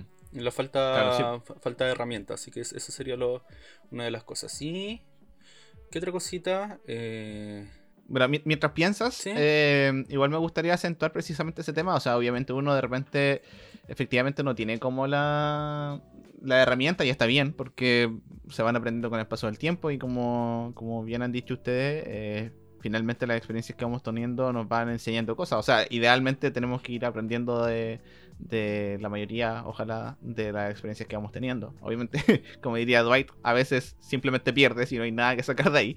Eh, pero, pero yo creo que igual uno va aprendiendo de eso y sobre todo acentuar lo que dices tú, que es el tema de poder pedir ayuda, ya sea a nivel de salud mental como ayuda profesional, como también a aprovechar el apoyo que tenemos, que uno tiene, ¿cachai? mm, que muchas veces uno no, no lo invisibiliza, pero como que siente que sus necesidades son como una molestia, y como que en verdad va a importunar a las personas que están al lado de uno. Eh, pero igual saber identificar eso y que precisamente la gente, como los verdaderos amigos, las verdaderas personas que se preocupan de uno, eh, si bien es cierto, obviamente, preocuparse de, de un otro eh, muchas veces es un desgaste emocional y físico, pero uno lo hace desde el cariño, ¿cachai? Que eh, es una wea genuina, sobre todo cuando tienes como ami- amistades fuertes como las que por suerte tenemos nosotros. Entonces, como saber valorar eso y, y poder recurrir a ese, a ese apoyo que uno tiene, pues. Así es. Sí, y lo otro, eh, que lo, lo estaba pensando y ahora que lo, lo, lo- lo voy a decir, es eh, no tener, eh, no sé si miedo, porque no, no, no sé si era la palabra miedo, pero, Temor. a ver, mm, no tener, o sea, no me, no, que no me preocupe eh, como seguir mis intereses, como, como Mm. que hubieron varias cosas.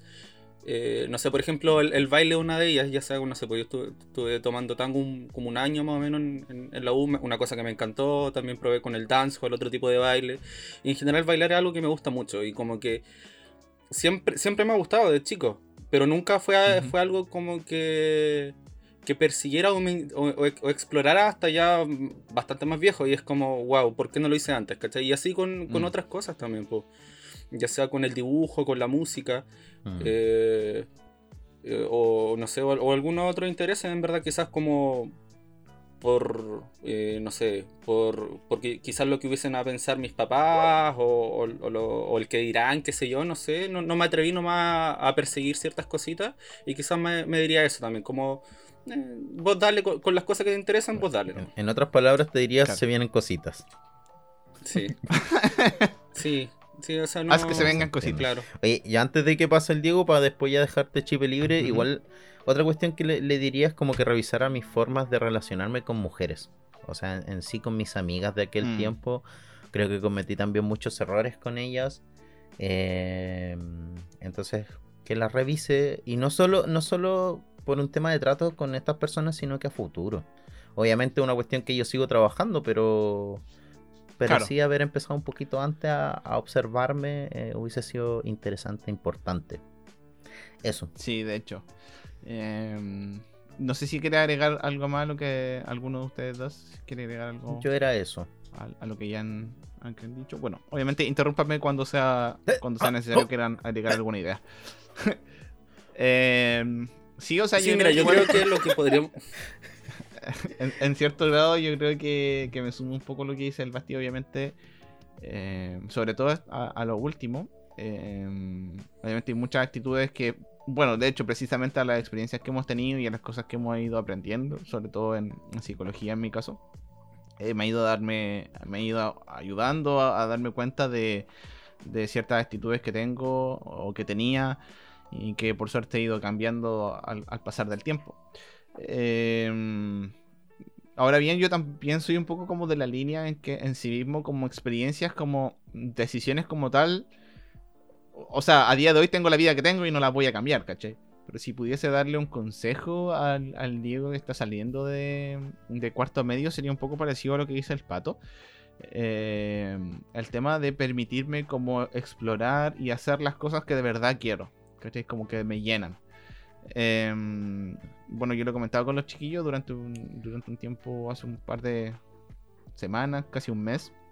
Estuve igual un poquito mal y una de las cosas que recordaba era precisamente como he ido dejando pasar un poco eh, ciertas oportunidades o circunstancias basándome como al miedo o al que dirán o como que no son las cosas como más eh, normativas por decirlo de alguna forma y una de las cosas que, comillas, me pesa harto todavía, eh, el tema de no haber perseguido una carrera en el deporte que en ese momento mm. era una weá sumamente importante para mí, pues, ¿cachai? Y como eso, otras cosas, pues, El tema del podcast, bueno, en ese tiempo los podcasts no existían, al menos dentro de la cultura como más, latinoamericana. Eh, pero siempre me gustó el tema de los medios. Había intentado, por ejemplo, el tema de YouTube, pero como que Después como que me daba un poco de miedo, ¿cachai? Como, no, es que estoy perdiendo tiempo en esto, ¿cachai? Pero en verdad eran cosas que me gustan y son cosas que me gustan, ¿cachai? Eh, entonces creo que teniendo ese consejo y como abrazando ese consejo, igual hubiese tomado un montón de, decisiones distintas, sin perjuicio de que las que ya he tomado me han ayudado un montón. Pues, eh, probablemente ni siquiera hubiese entrado a enfermería, en vuelo hubiese tomado un año sabático. Eh, o quizá hubiese dado la oportunidad de estudiar psicología al tiro, porque era una cosa que sí pensaba, pero como decía, no, pero es que psicología es como muy raro, es que eh, como en volar no me va a dar plata, o cosas como, como visiones más estereotipadas que tenía uno antes.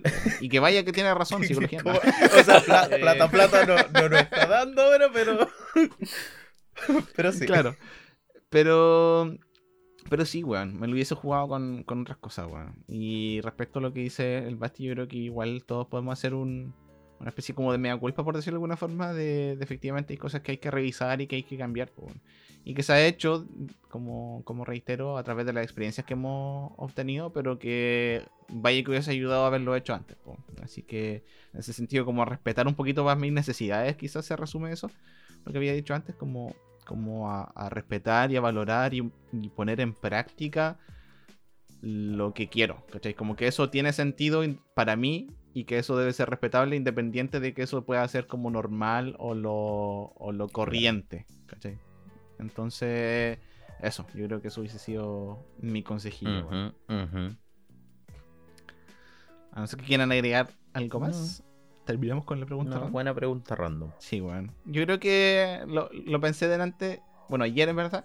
Fue como, creo que esto igual va a, dar, va a dar para pensar para las personas que puedan estar escuchando. Así que ojalá que les sirva como espacio reflexivo. Estamos hablando hacia adelante y hacia atrás. No, esta wea terminamos con una sociedad distinta. Ah, claro. Este podcast, de, repente, de repente vamos a estar llamando a la, a la quinta internacional podcaster.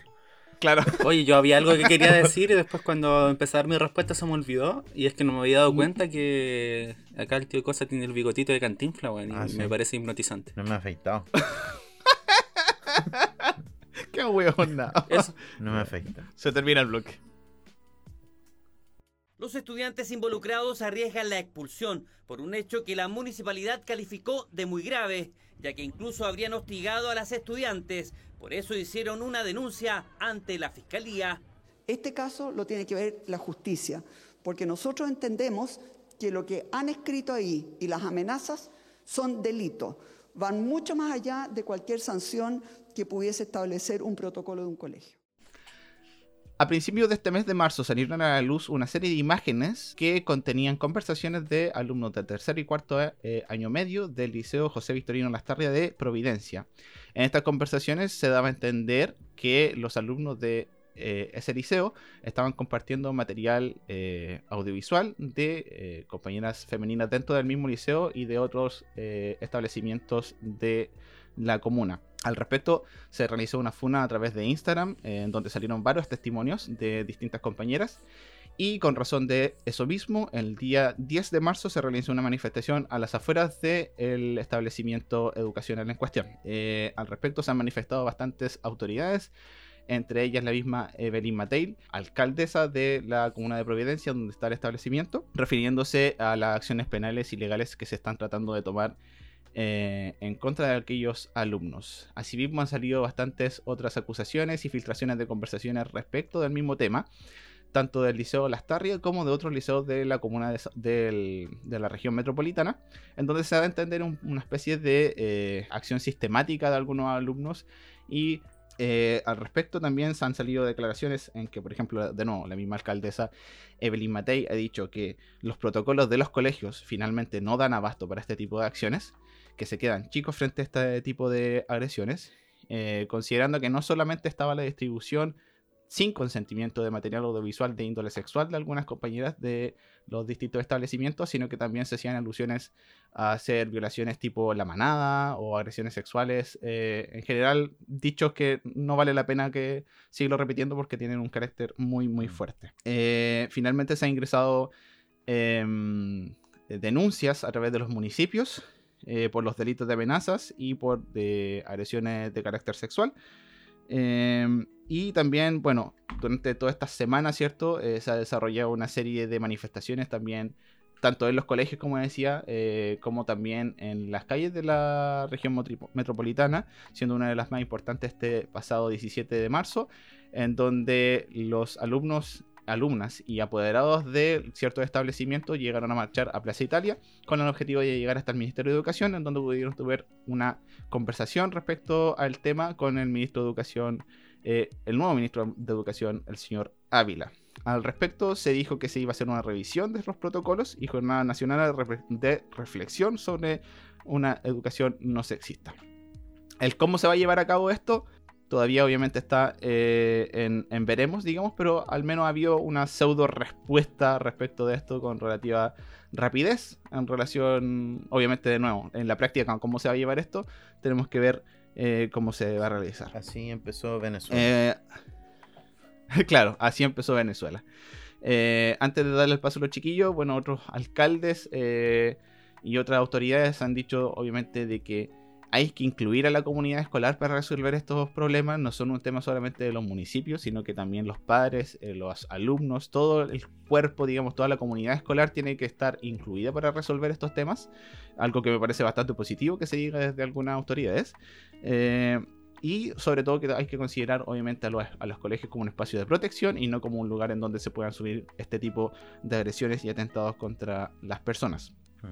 Ahora bien, si bien es cierto, los municipios han hecho cargo de estas acciones eh, legales, hasta el momento, eh, bueno, hoy día estamos a 20 de marzo, buscando la información a día de ayer, 19 de marzo, eh, todavía no se registraban denuncias en Defensoría de la Niñez, por lo que igual está un poco en veremos cómo se van a llevar este, estos casos y este asesoramiento legal para las personas que están dentro de las víctimas de estas agresiones y distribución de material no consentido.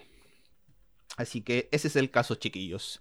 No sé si han escuchado algo ustedes. Esto es un, poquito largo el resumen, pero esto es lo que ha sucedido durante esta semana respecto a eso. ¿Qué podemos sacar al respecto? No sé, dejo la palabra.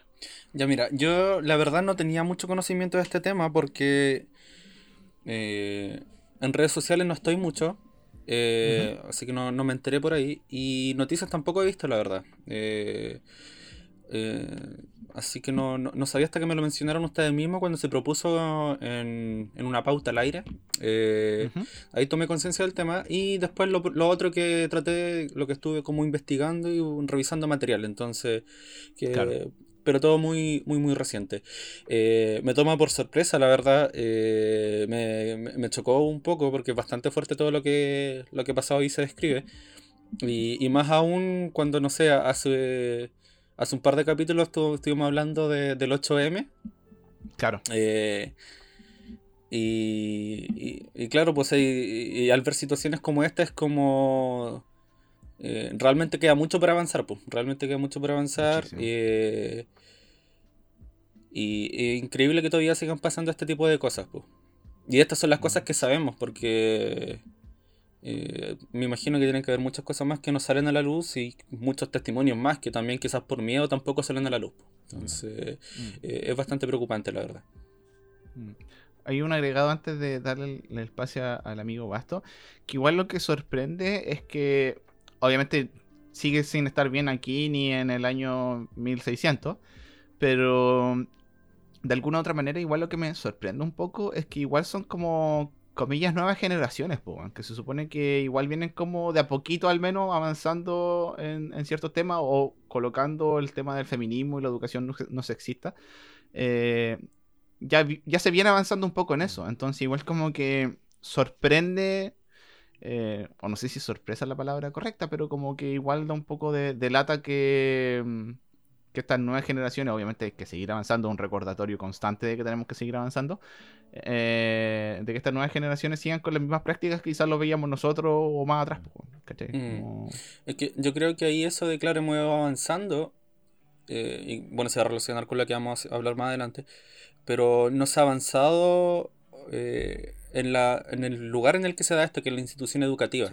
No ha habido como un, un cambio en cómo se abordan estos temas, eh, en cómo se enseña, cómo se trabaja, eh, eh, ya sea desde la sexualidad, del respeto hacia uno mismo y, y más importante aún a- al respeto a los demás, a la otra persona, al otro, al otro ser.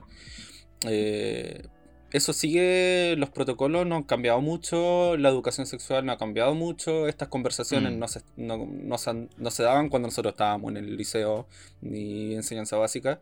Eh, y no, no sé qué tanto se estarán dando ahora tampoco, me imagino, o sea, por lo que estoy viendo a través de esta noticia, no creo que, que se estén dando ahora tampoco. Y quizás esperemos que e- este hecho eh, ayude a, a acelerar estos cambios que ya son muy necesarios. Claro.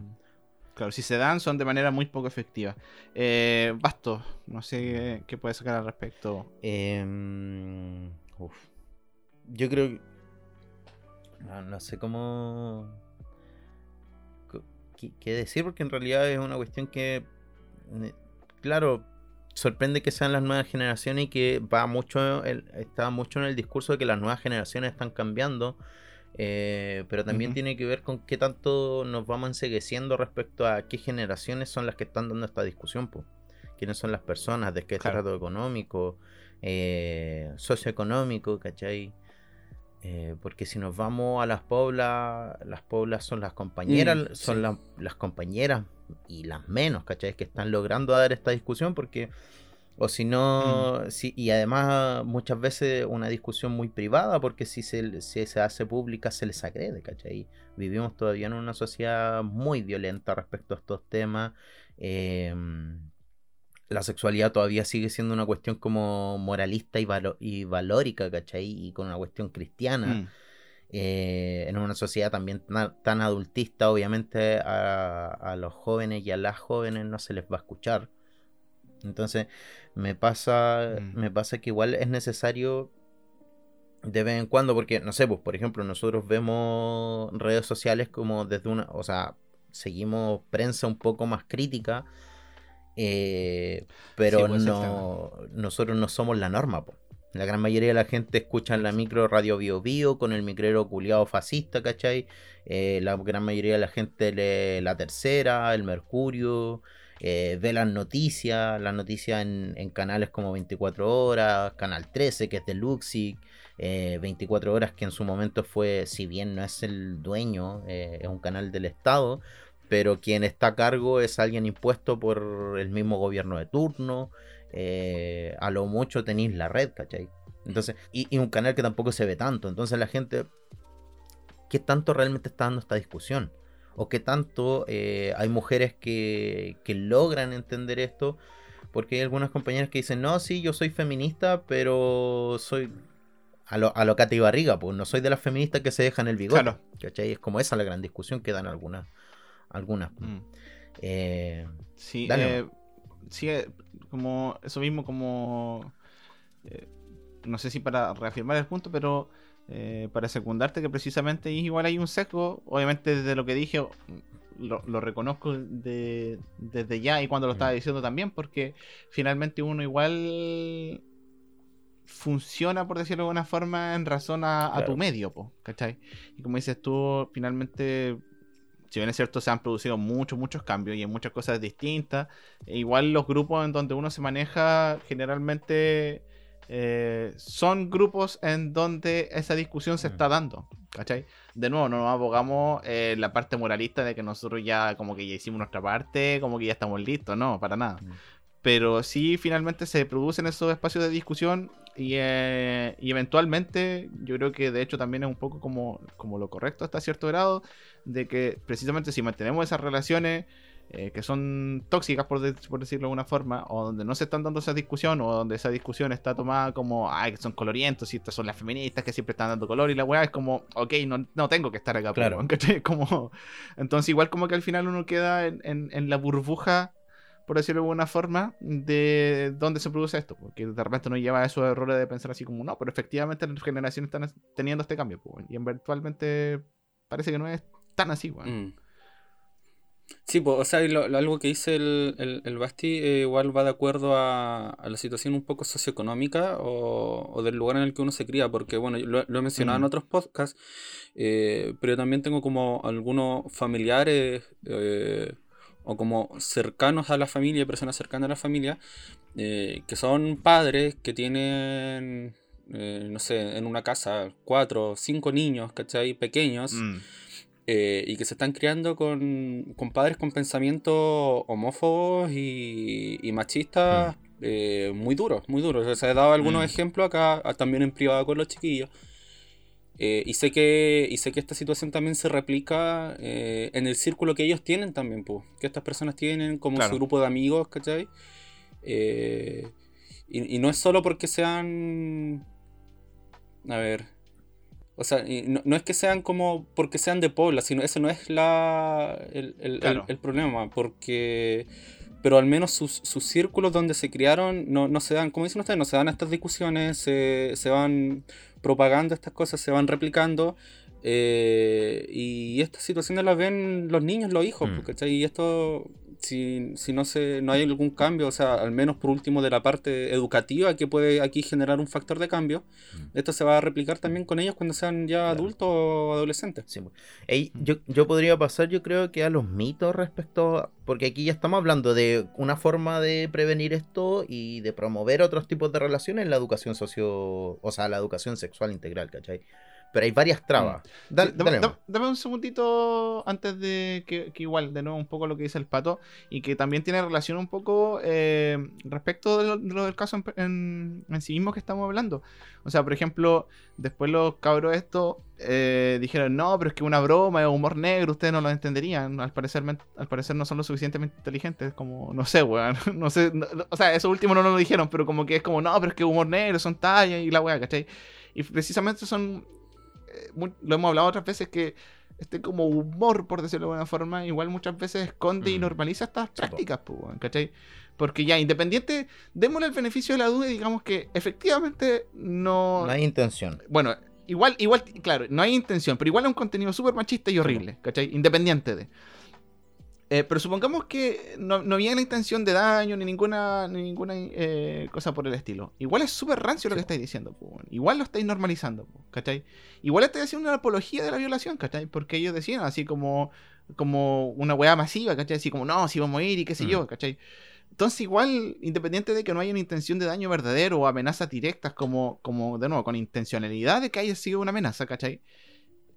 Igual el contenido, o sea, igual tenéis que hacerte cargo del contenido de lo que estáis diciendo, po, ¿cachai? O sea, no, no podéis seguir como bromeando con una, con una violación, ¿cachai? Es como independiente de que no sea tu intención real. Eso, eso, es lo que tiene que ver con lo, con lo que entendemos con violencia simbólica.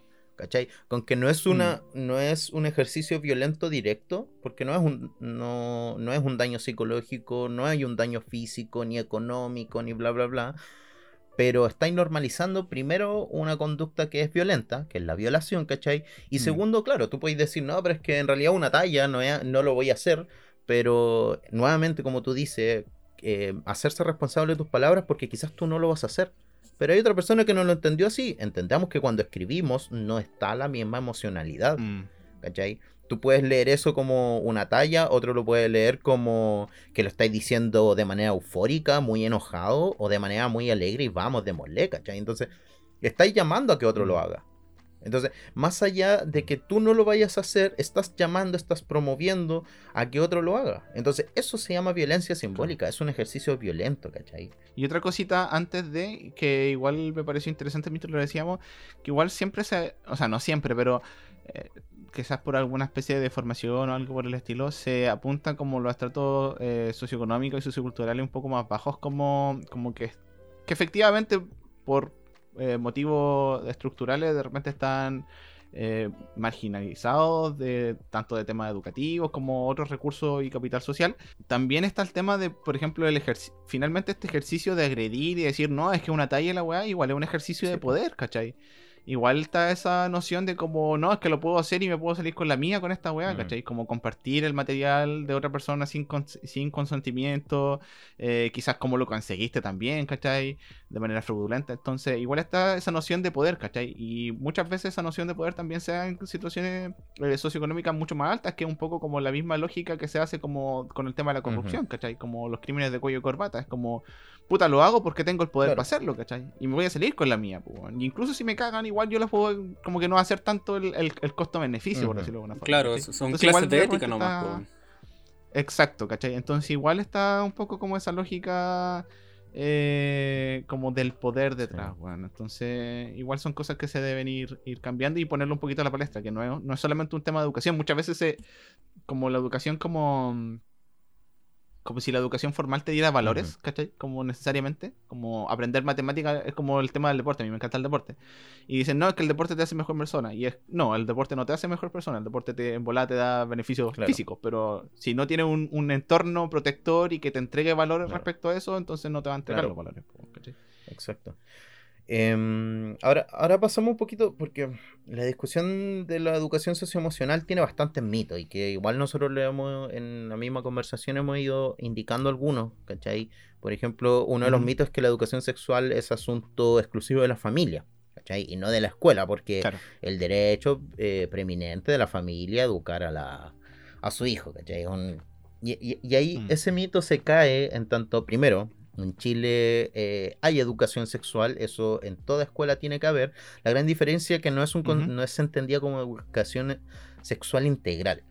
Eh, y ahí es donde empiezan a aparecer todo esto, todas estas lógicas como de es que la educación tiene que ver con Dios o con lo biológico, lo genital, ¿cachai? El tener pene vagina. Claro. Y por otro lado, otra cuestión interesante y por qué en realidad la educación sexual no puede ser exclusiva de la familia es porque las investigaciones, y ustedes pueden buscarse a donde sea, ¿cachai? que eh, indican que eh, los padres o las personas, eh, los padres biológicos, eh, son los principales responsables de, son los principales eh, responsables de los abusos sexuales le siguen familiares cercanos luego conocidos no familiares y por último son los desconocidos entonces, mm. ¿cómo podríamos decir en este ambiente, en este contexto, que la educación sexual la, tienen que entregar eh, desde la familia? Porque además es en la familia en donde empieza a aparecer los primeros prejuicios, los primeros estereotipos de género, los primeros, se empiezan a, integrar los roles de género. Es en la familia en donde aparece, no, es que tú tenés que ser hombre, es que tú de... Ay, la minita eh, nosotros huevíamos, pero la, famosa talla. ¿Y cuándo va a traer a la polola eh, sobrinito? Sobrino. Claro. Y es un familiar, pues. Y esa talla es, talla. Mm. Eh, o nos, nos, genera como cierta. risa, por decirlo de alguna manera, porque es cercana, po, Mm. porque es así, porque eso pasa. ¿cachai? Mm. Entonces, la educación sexual no es asunto de la familia, o no es asunto exclusivo de la familia. Eso, no, no, no, no es que no sea asunto, sino que no es asunto exclusivo. Es que, por ejemplo, obviamente yo tengo muchas cosas que aprender, como todas las personas. eh, pero creo que en general podría decir, como en la media al menos, respecto de conocimiento de cosas eh, relacionadas a la, a la educación sexual. Pero yo no tuve la conversación, por ejemplo, la típica conversación con, con, con mi padre, La con charla. mi madre, ¿cachai? Claro, las charlas, ¿cachai? Sino que igual lo aprendí, puta, igual, digámoslo, eh, teñido por temas de la pornografía, las conversaciones con los amigos, un montón de cosas que en verdad no es educación sexual buena, Claro. ¿cachai? O sea, bajo ningún aspecto, Ujú. ¿cachai? Entonces, a- después uno va depurando esa información y va, se va haciendo carga de ciertas prácticas y de nuevo vamos transformando un poquito Sí. lo que vamos haciendo y cómo vamos comportando, ¿no? Pero finalmente, ¿qué, qué educación sexual? O sea, lo que decís tú, eh, tema biológico, eh, pene Claro. vagina, eh, cómo ponerse un condón, a lo más, así Sí, como a lo más, así como a todo reventar. Entonces, igual, de nuevo, deja ver como las fallas en el sistema. O sea, mi familia es una familia que dos padres profesionales, con su trabajo. Volvemos al tema de la educación, así como el hecho de que yo nazca necesariamente, o sea, en un ambiente como educado, por decirlo de alguna forma, desde el punto de vista de educación formal, no es garante de que yo vaya a tener una buena educación Mm. sexual bajo ningún Exacto. aspecto, ¿cachai?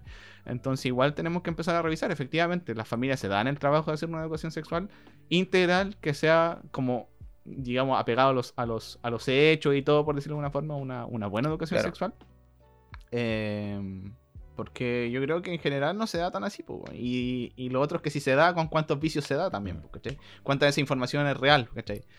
Eh, respecto no sé pues no, no, en una de esas te dicen así como no es que si tu pareja eh, eh, no sé, si tiene una pareja, entonces no- una sola pareja, entonces no necesita usar Mm. condón, por ejemplo. ¿cachai? No sé, pues cosas que igual de repente puede ser información ya sea manipulada, eh, manipulada derechamente o, o falseada por, por falta de O el conocimiento. famoso método anticonceptivo del coitus interruptus.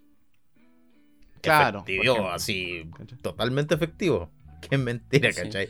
Por ejemplo, otro mito eh, es que la ESI promueve la homosexualidad, que es como uno de los discursos que está dentro de los grupos más, más conservadores, que en realidad lo que hace la ESI, y hablamos de ESI y o, o de educación sexual integral y no solo de educación sexual, porque primero, toda educación es sexual, toda.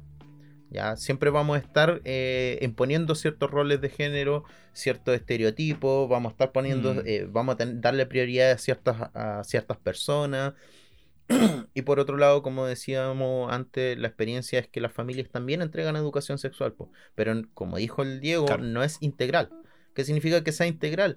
Que entrega información eh, clara, comprensible y completa sobre la sexualidad desde diferentes aspectos y con bases científicas, biológicas, sociales, psicológicas, jurídicas y afectivas.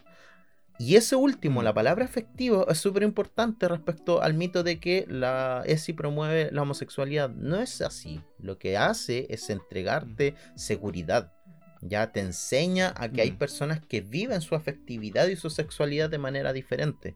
Y además te enseñan a ti mismo a entenderte de otra manera y a relacionarte con las demás personas de otra manera, ¿cachai? Entonces, la ESI tampoco enseña a la masturbación o a que los jóvenes empiecen a tener relaciones sexuales bastante jóvenes. Libertinaje. Claro, al, al contrario, De hecho, lo contrario. ¿cachai? Al Mm. contrario, porque al final la gente cuando no sabe, los jóvenes, la- la- los jóvenes empiezan a tener relaciones sexuales desde mucho más temprano cuando no tienen información. Incluso, aunque la tengan, la hacen de manera desprotegida y sin afecto. Claro. Sí.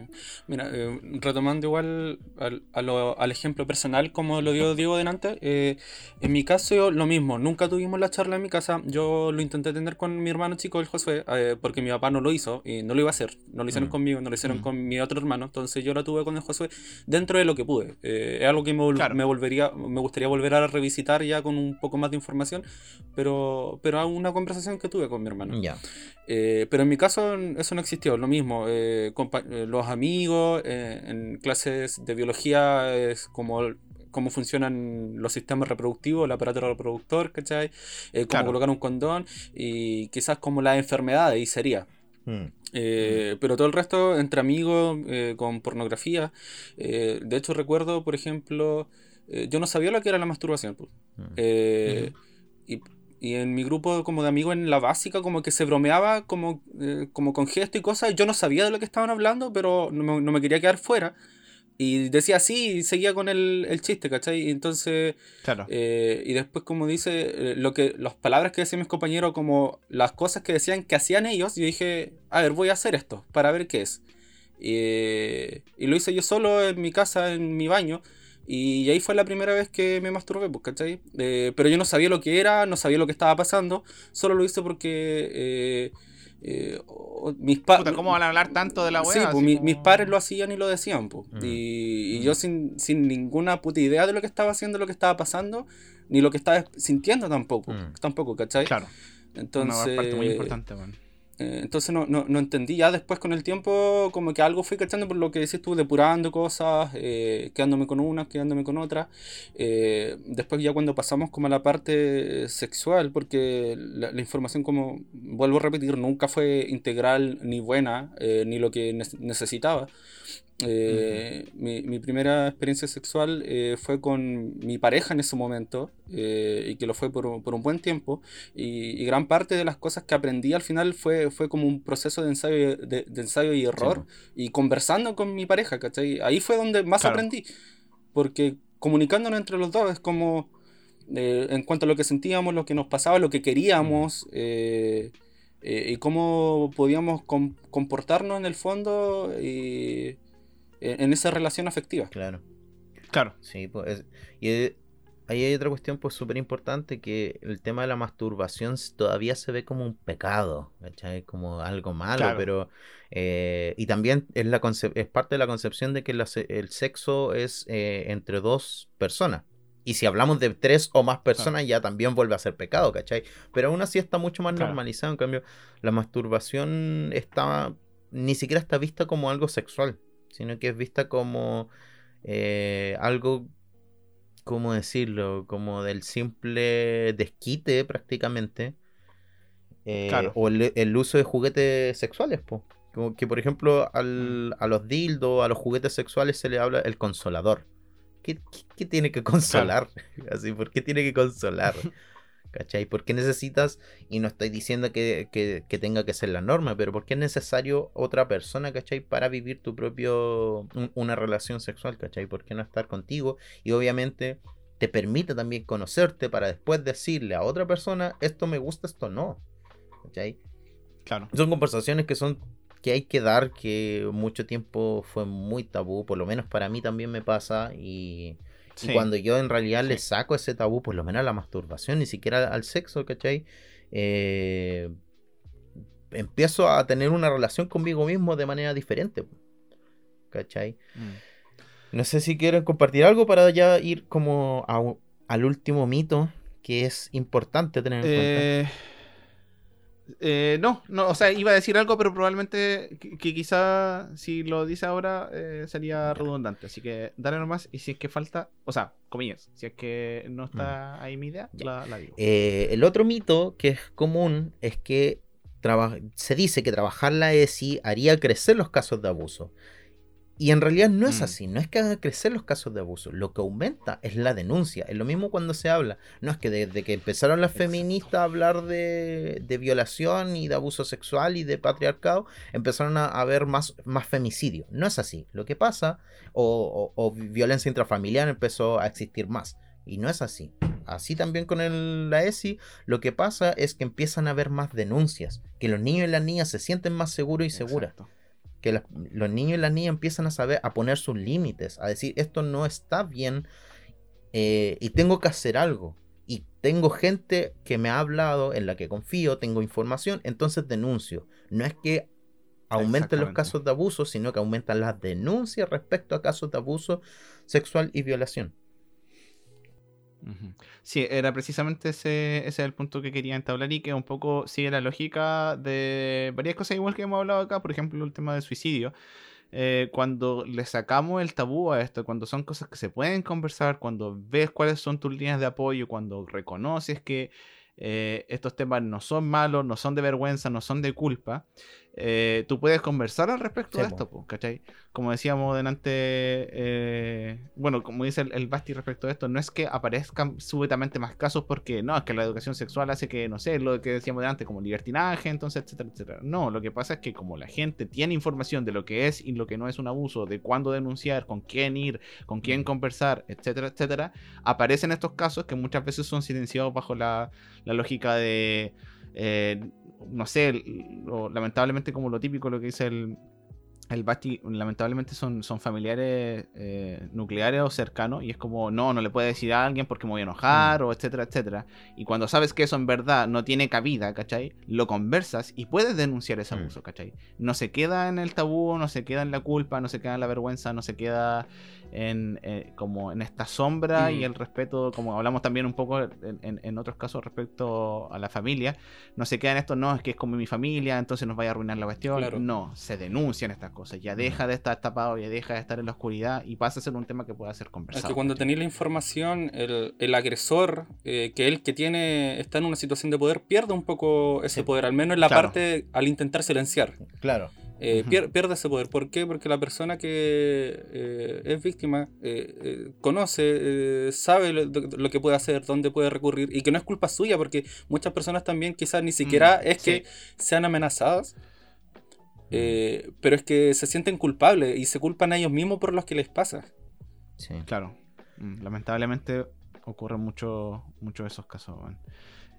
Así que, bueno, claro, efectivamente, y un poco como retomando el tema de esto, eh, mezclando lo que hemos hablado, algunos de los mitos de la, de la ESI, y retomando un poquito lo que hemos hablado en, los antecedentes, efectivamente hay que hacer re- una revisión de los protocolos, tanto de estudiantes como de apoderados, como de los profesores, los directivos, todos los protocolos en relación al, bueno, a la educación sexual como tal, y los protocolos de acción, como dice aquí, el- este caso, los protocolos del colegio quedaron chicos para cuáles fueron las acciones que Mm. se tenían que tomar después, ¿cachai? La detección quedó corta, ¿cachai?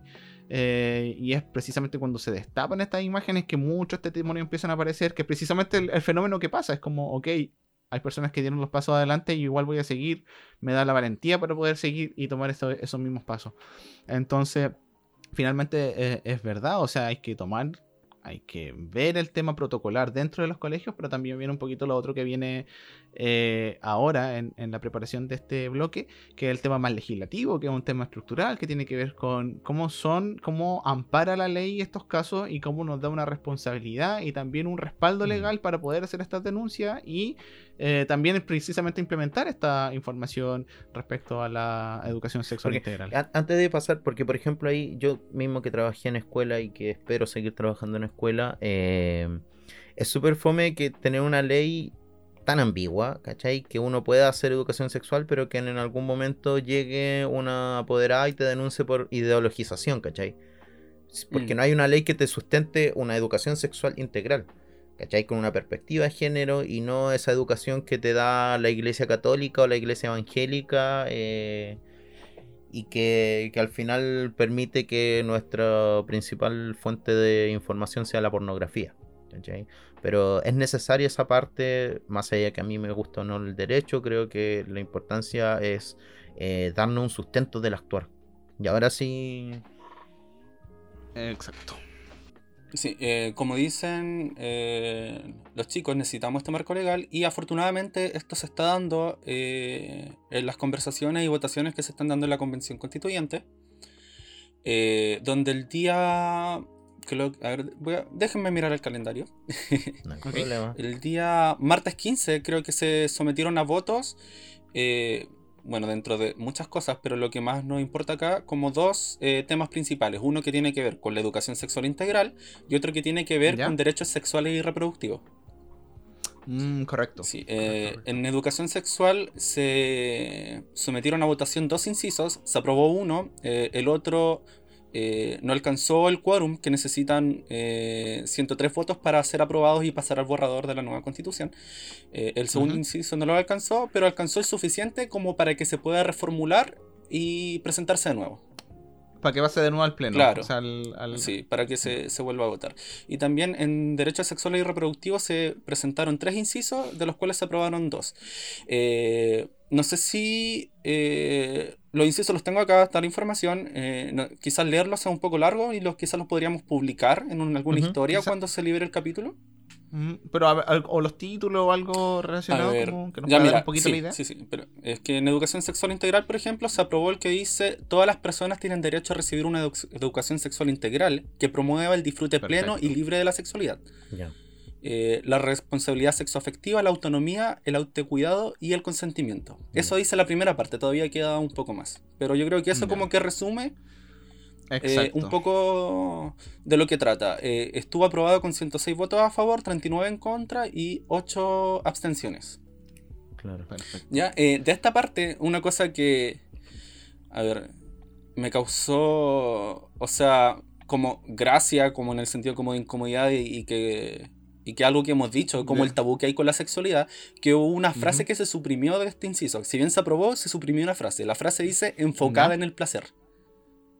Ah, Se aprobó que esa parte se, eh, se suprimiera de este inciso, ¿cachai? O sea, como, como si el placer fuera algo malo, como, Sí, weón. como, Claro. no sé, eh, es malo sentir placer al hablar de tu sexualidad o, o cuando tú tienes como este momento a solas donde buscas conocerte, ¿cachai? De cualquier Es forma. que hablar, hablar de, por ejemplo, placer no es simplemente del gusto, como del el relajo, el disfrute, ¿cachai? En, como en la masturbación o en el coito, sino que piensa también que una relación afectiva puede ser placentera, po. Y si eliminamos Sí, esa pues, palabra, exacto, entonces estamos exacto. diciendo que Exacto. la relación sí. afectiva no puede ser tampoco placentera, no puede ser algo... O, o jugar incluso videojuegos, leer un libro, eso también puede ser placentero. Claro, eh, pero claro, me causó.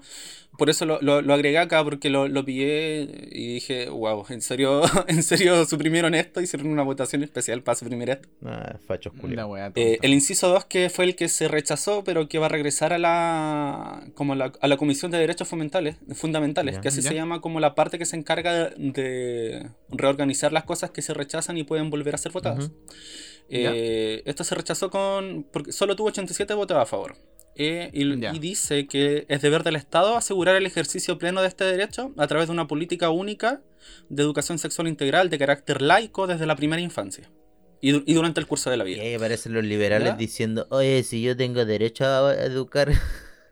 Sí, mira, esto, repito, no es el, el extracto completo, pero algo que puede resumir eh, bastante bien de qué trata. Y claro, el motivo por el cual se, no se aprobó tiene que ver con el hecho de que es laico y de, de que viene desde la primera infancia.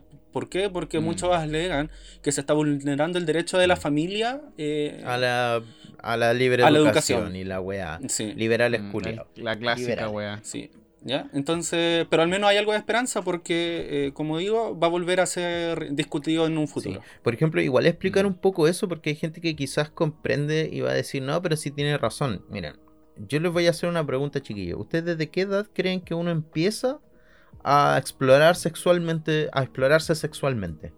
O sea, que somos, somos seres sexuados desde primera Ya. infancia, pues, weón. O sea, siempre, Ya. pues, weón. O sea, siempre puede ser.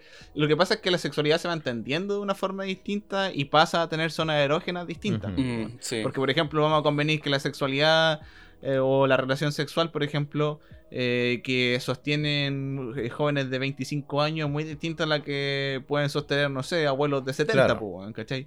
Pero, pero eso no quiere decir que ellos dejen de ser seres sexuados, pues, ¿cachai? Y que puedan disfrutar su sexualidad, pues. Así de la, de la misma lógica podemos definir eso mismo, ¿cachai? O sea, el placer y la sexualidad y la exploración viene desde siempre, ¿cachai? O sea, Mm. son distintas formas de, de- de percibirla y, y de sostenerla, digamos. Pero eso no quiere decir que no tenga la posibilidad de tener una exploración sexual desde muy temprana edad. Claro, en mi caso yo el- lo que les comentaba como de mi experiencia personal que me ocurrió fue en básica y creo que en sexto cuando estaba en sexto básico. Ujú. Ya, miren.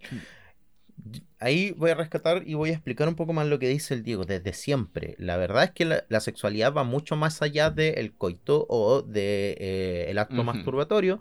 Tiene que ver también con el tocarse. Y un bebé, desde que nace, se empieza a tocar.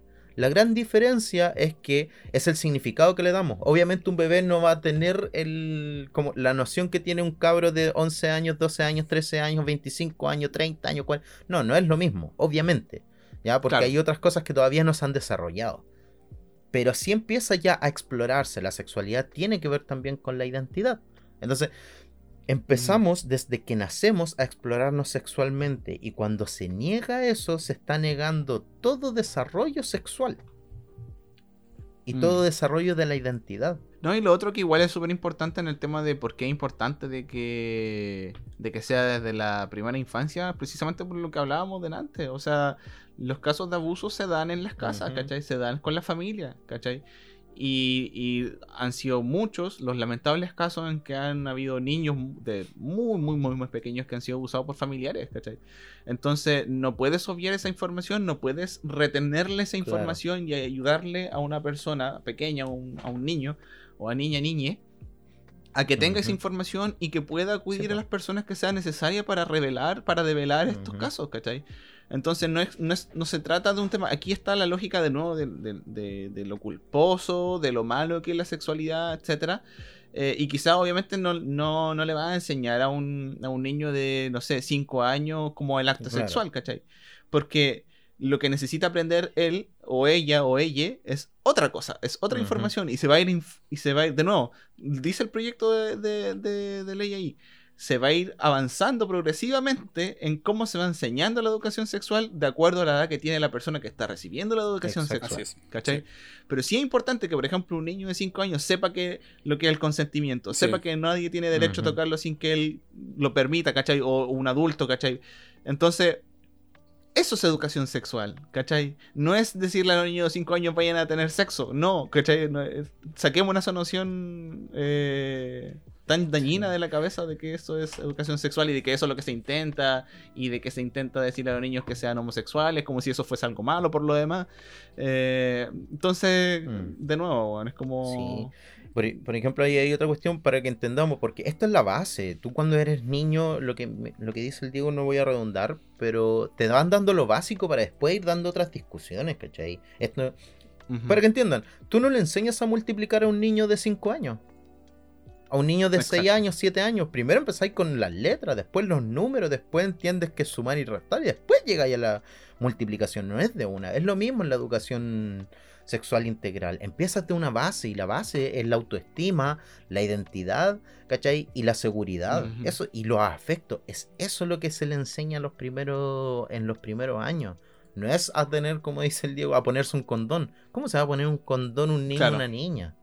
¿Cachai? Sí, bueno. Entonces, Sí, y mira, eh, con respecto, esto ya se había intentado avanzar. En el 2019 Ujú. se ingresó un proyecto de ley que buscaba sentar las bases generales para esto, para la educación Ujú. afectiva y sexual de niños, niñas y adolescentes, y que se, para que se empezara a impartir desde la enseñanza parvularia. Pero este proyecto se rechazó en 2020 por falta de quórum en la Cámara de Diputados. Exacto. Entonces, por eso igual es importante la garantía constitucional que te da que esto esté ahí, ¿cachai? Después ya, si no está, se tiene que legislar, porque al ser parte de la constitución, si no hay un proyecto de ley que eh, te genere las instancias para la educación sexual, obliga a la ley a tener esa, a, a- valga Mm. redundancia, a tener esa ley que soporte eh, lo que está detallado en la constitución.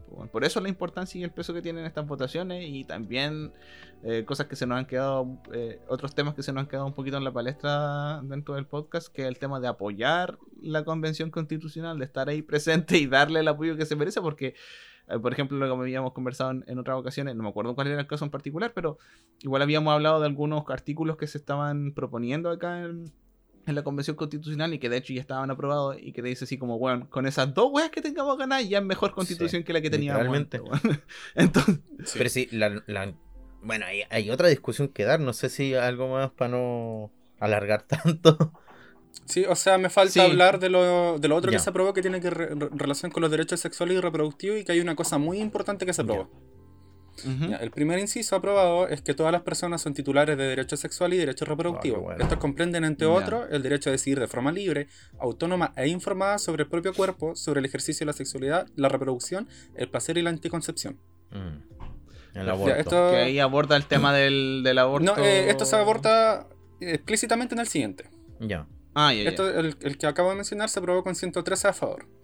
Y el siguiente dice que el Estado garantiza el ejercicio de los derechos sexuales y reproductivos sin discriminación, con enfoque de, enfoque de género, inclusión y pertenencia cultural, así como el acceso a la información, a la salud y...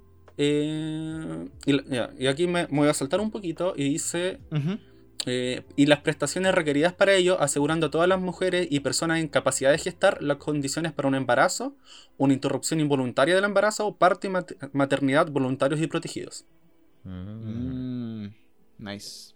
Nice, nice, nice. Ay, mira, y lo último dice, eh, asimismo garantiza su ejercicio, ejercicio libre de violencia y de interferencia por parte de terceros, ya sean individuos o instituciones. Mm.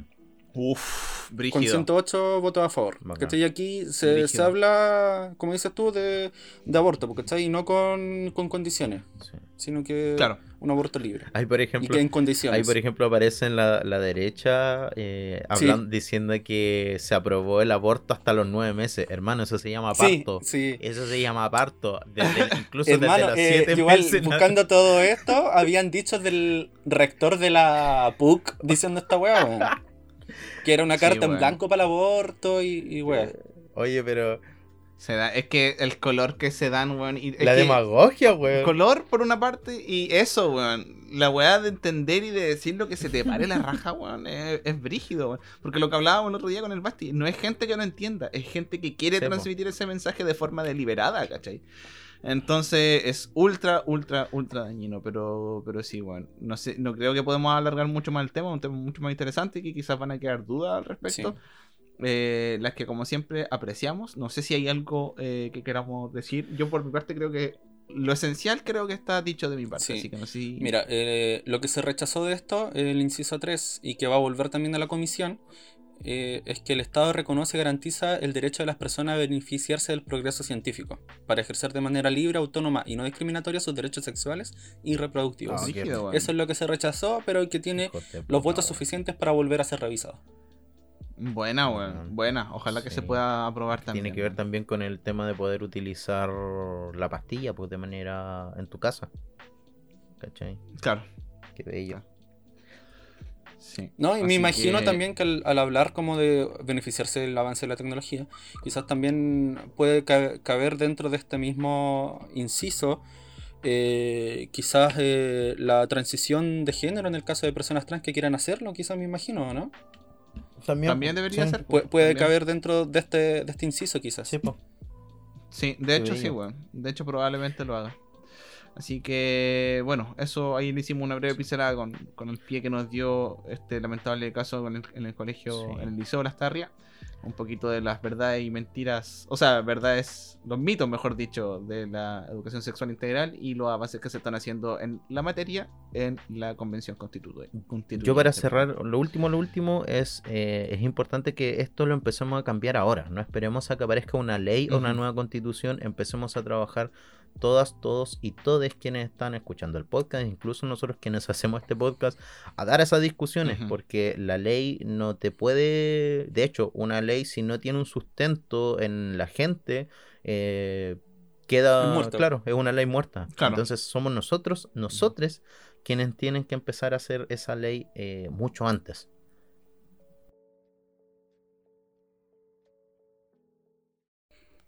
Muchas gracias por llegar hasta este punto en el podcast. Gracias por acompañarnos en este viaje auditivo y, y ASMRístico.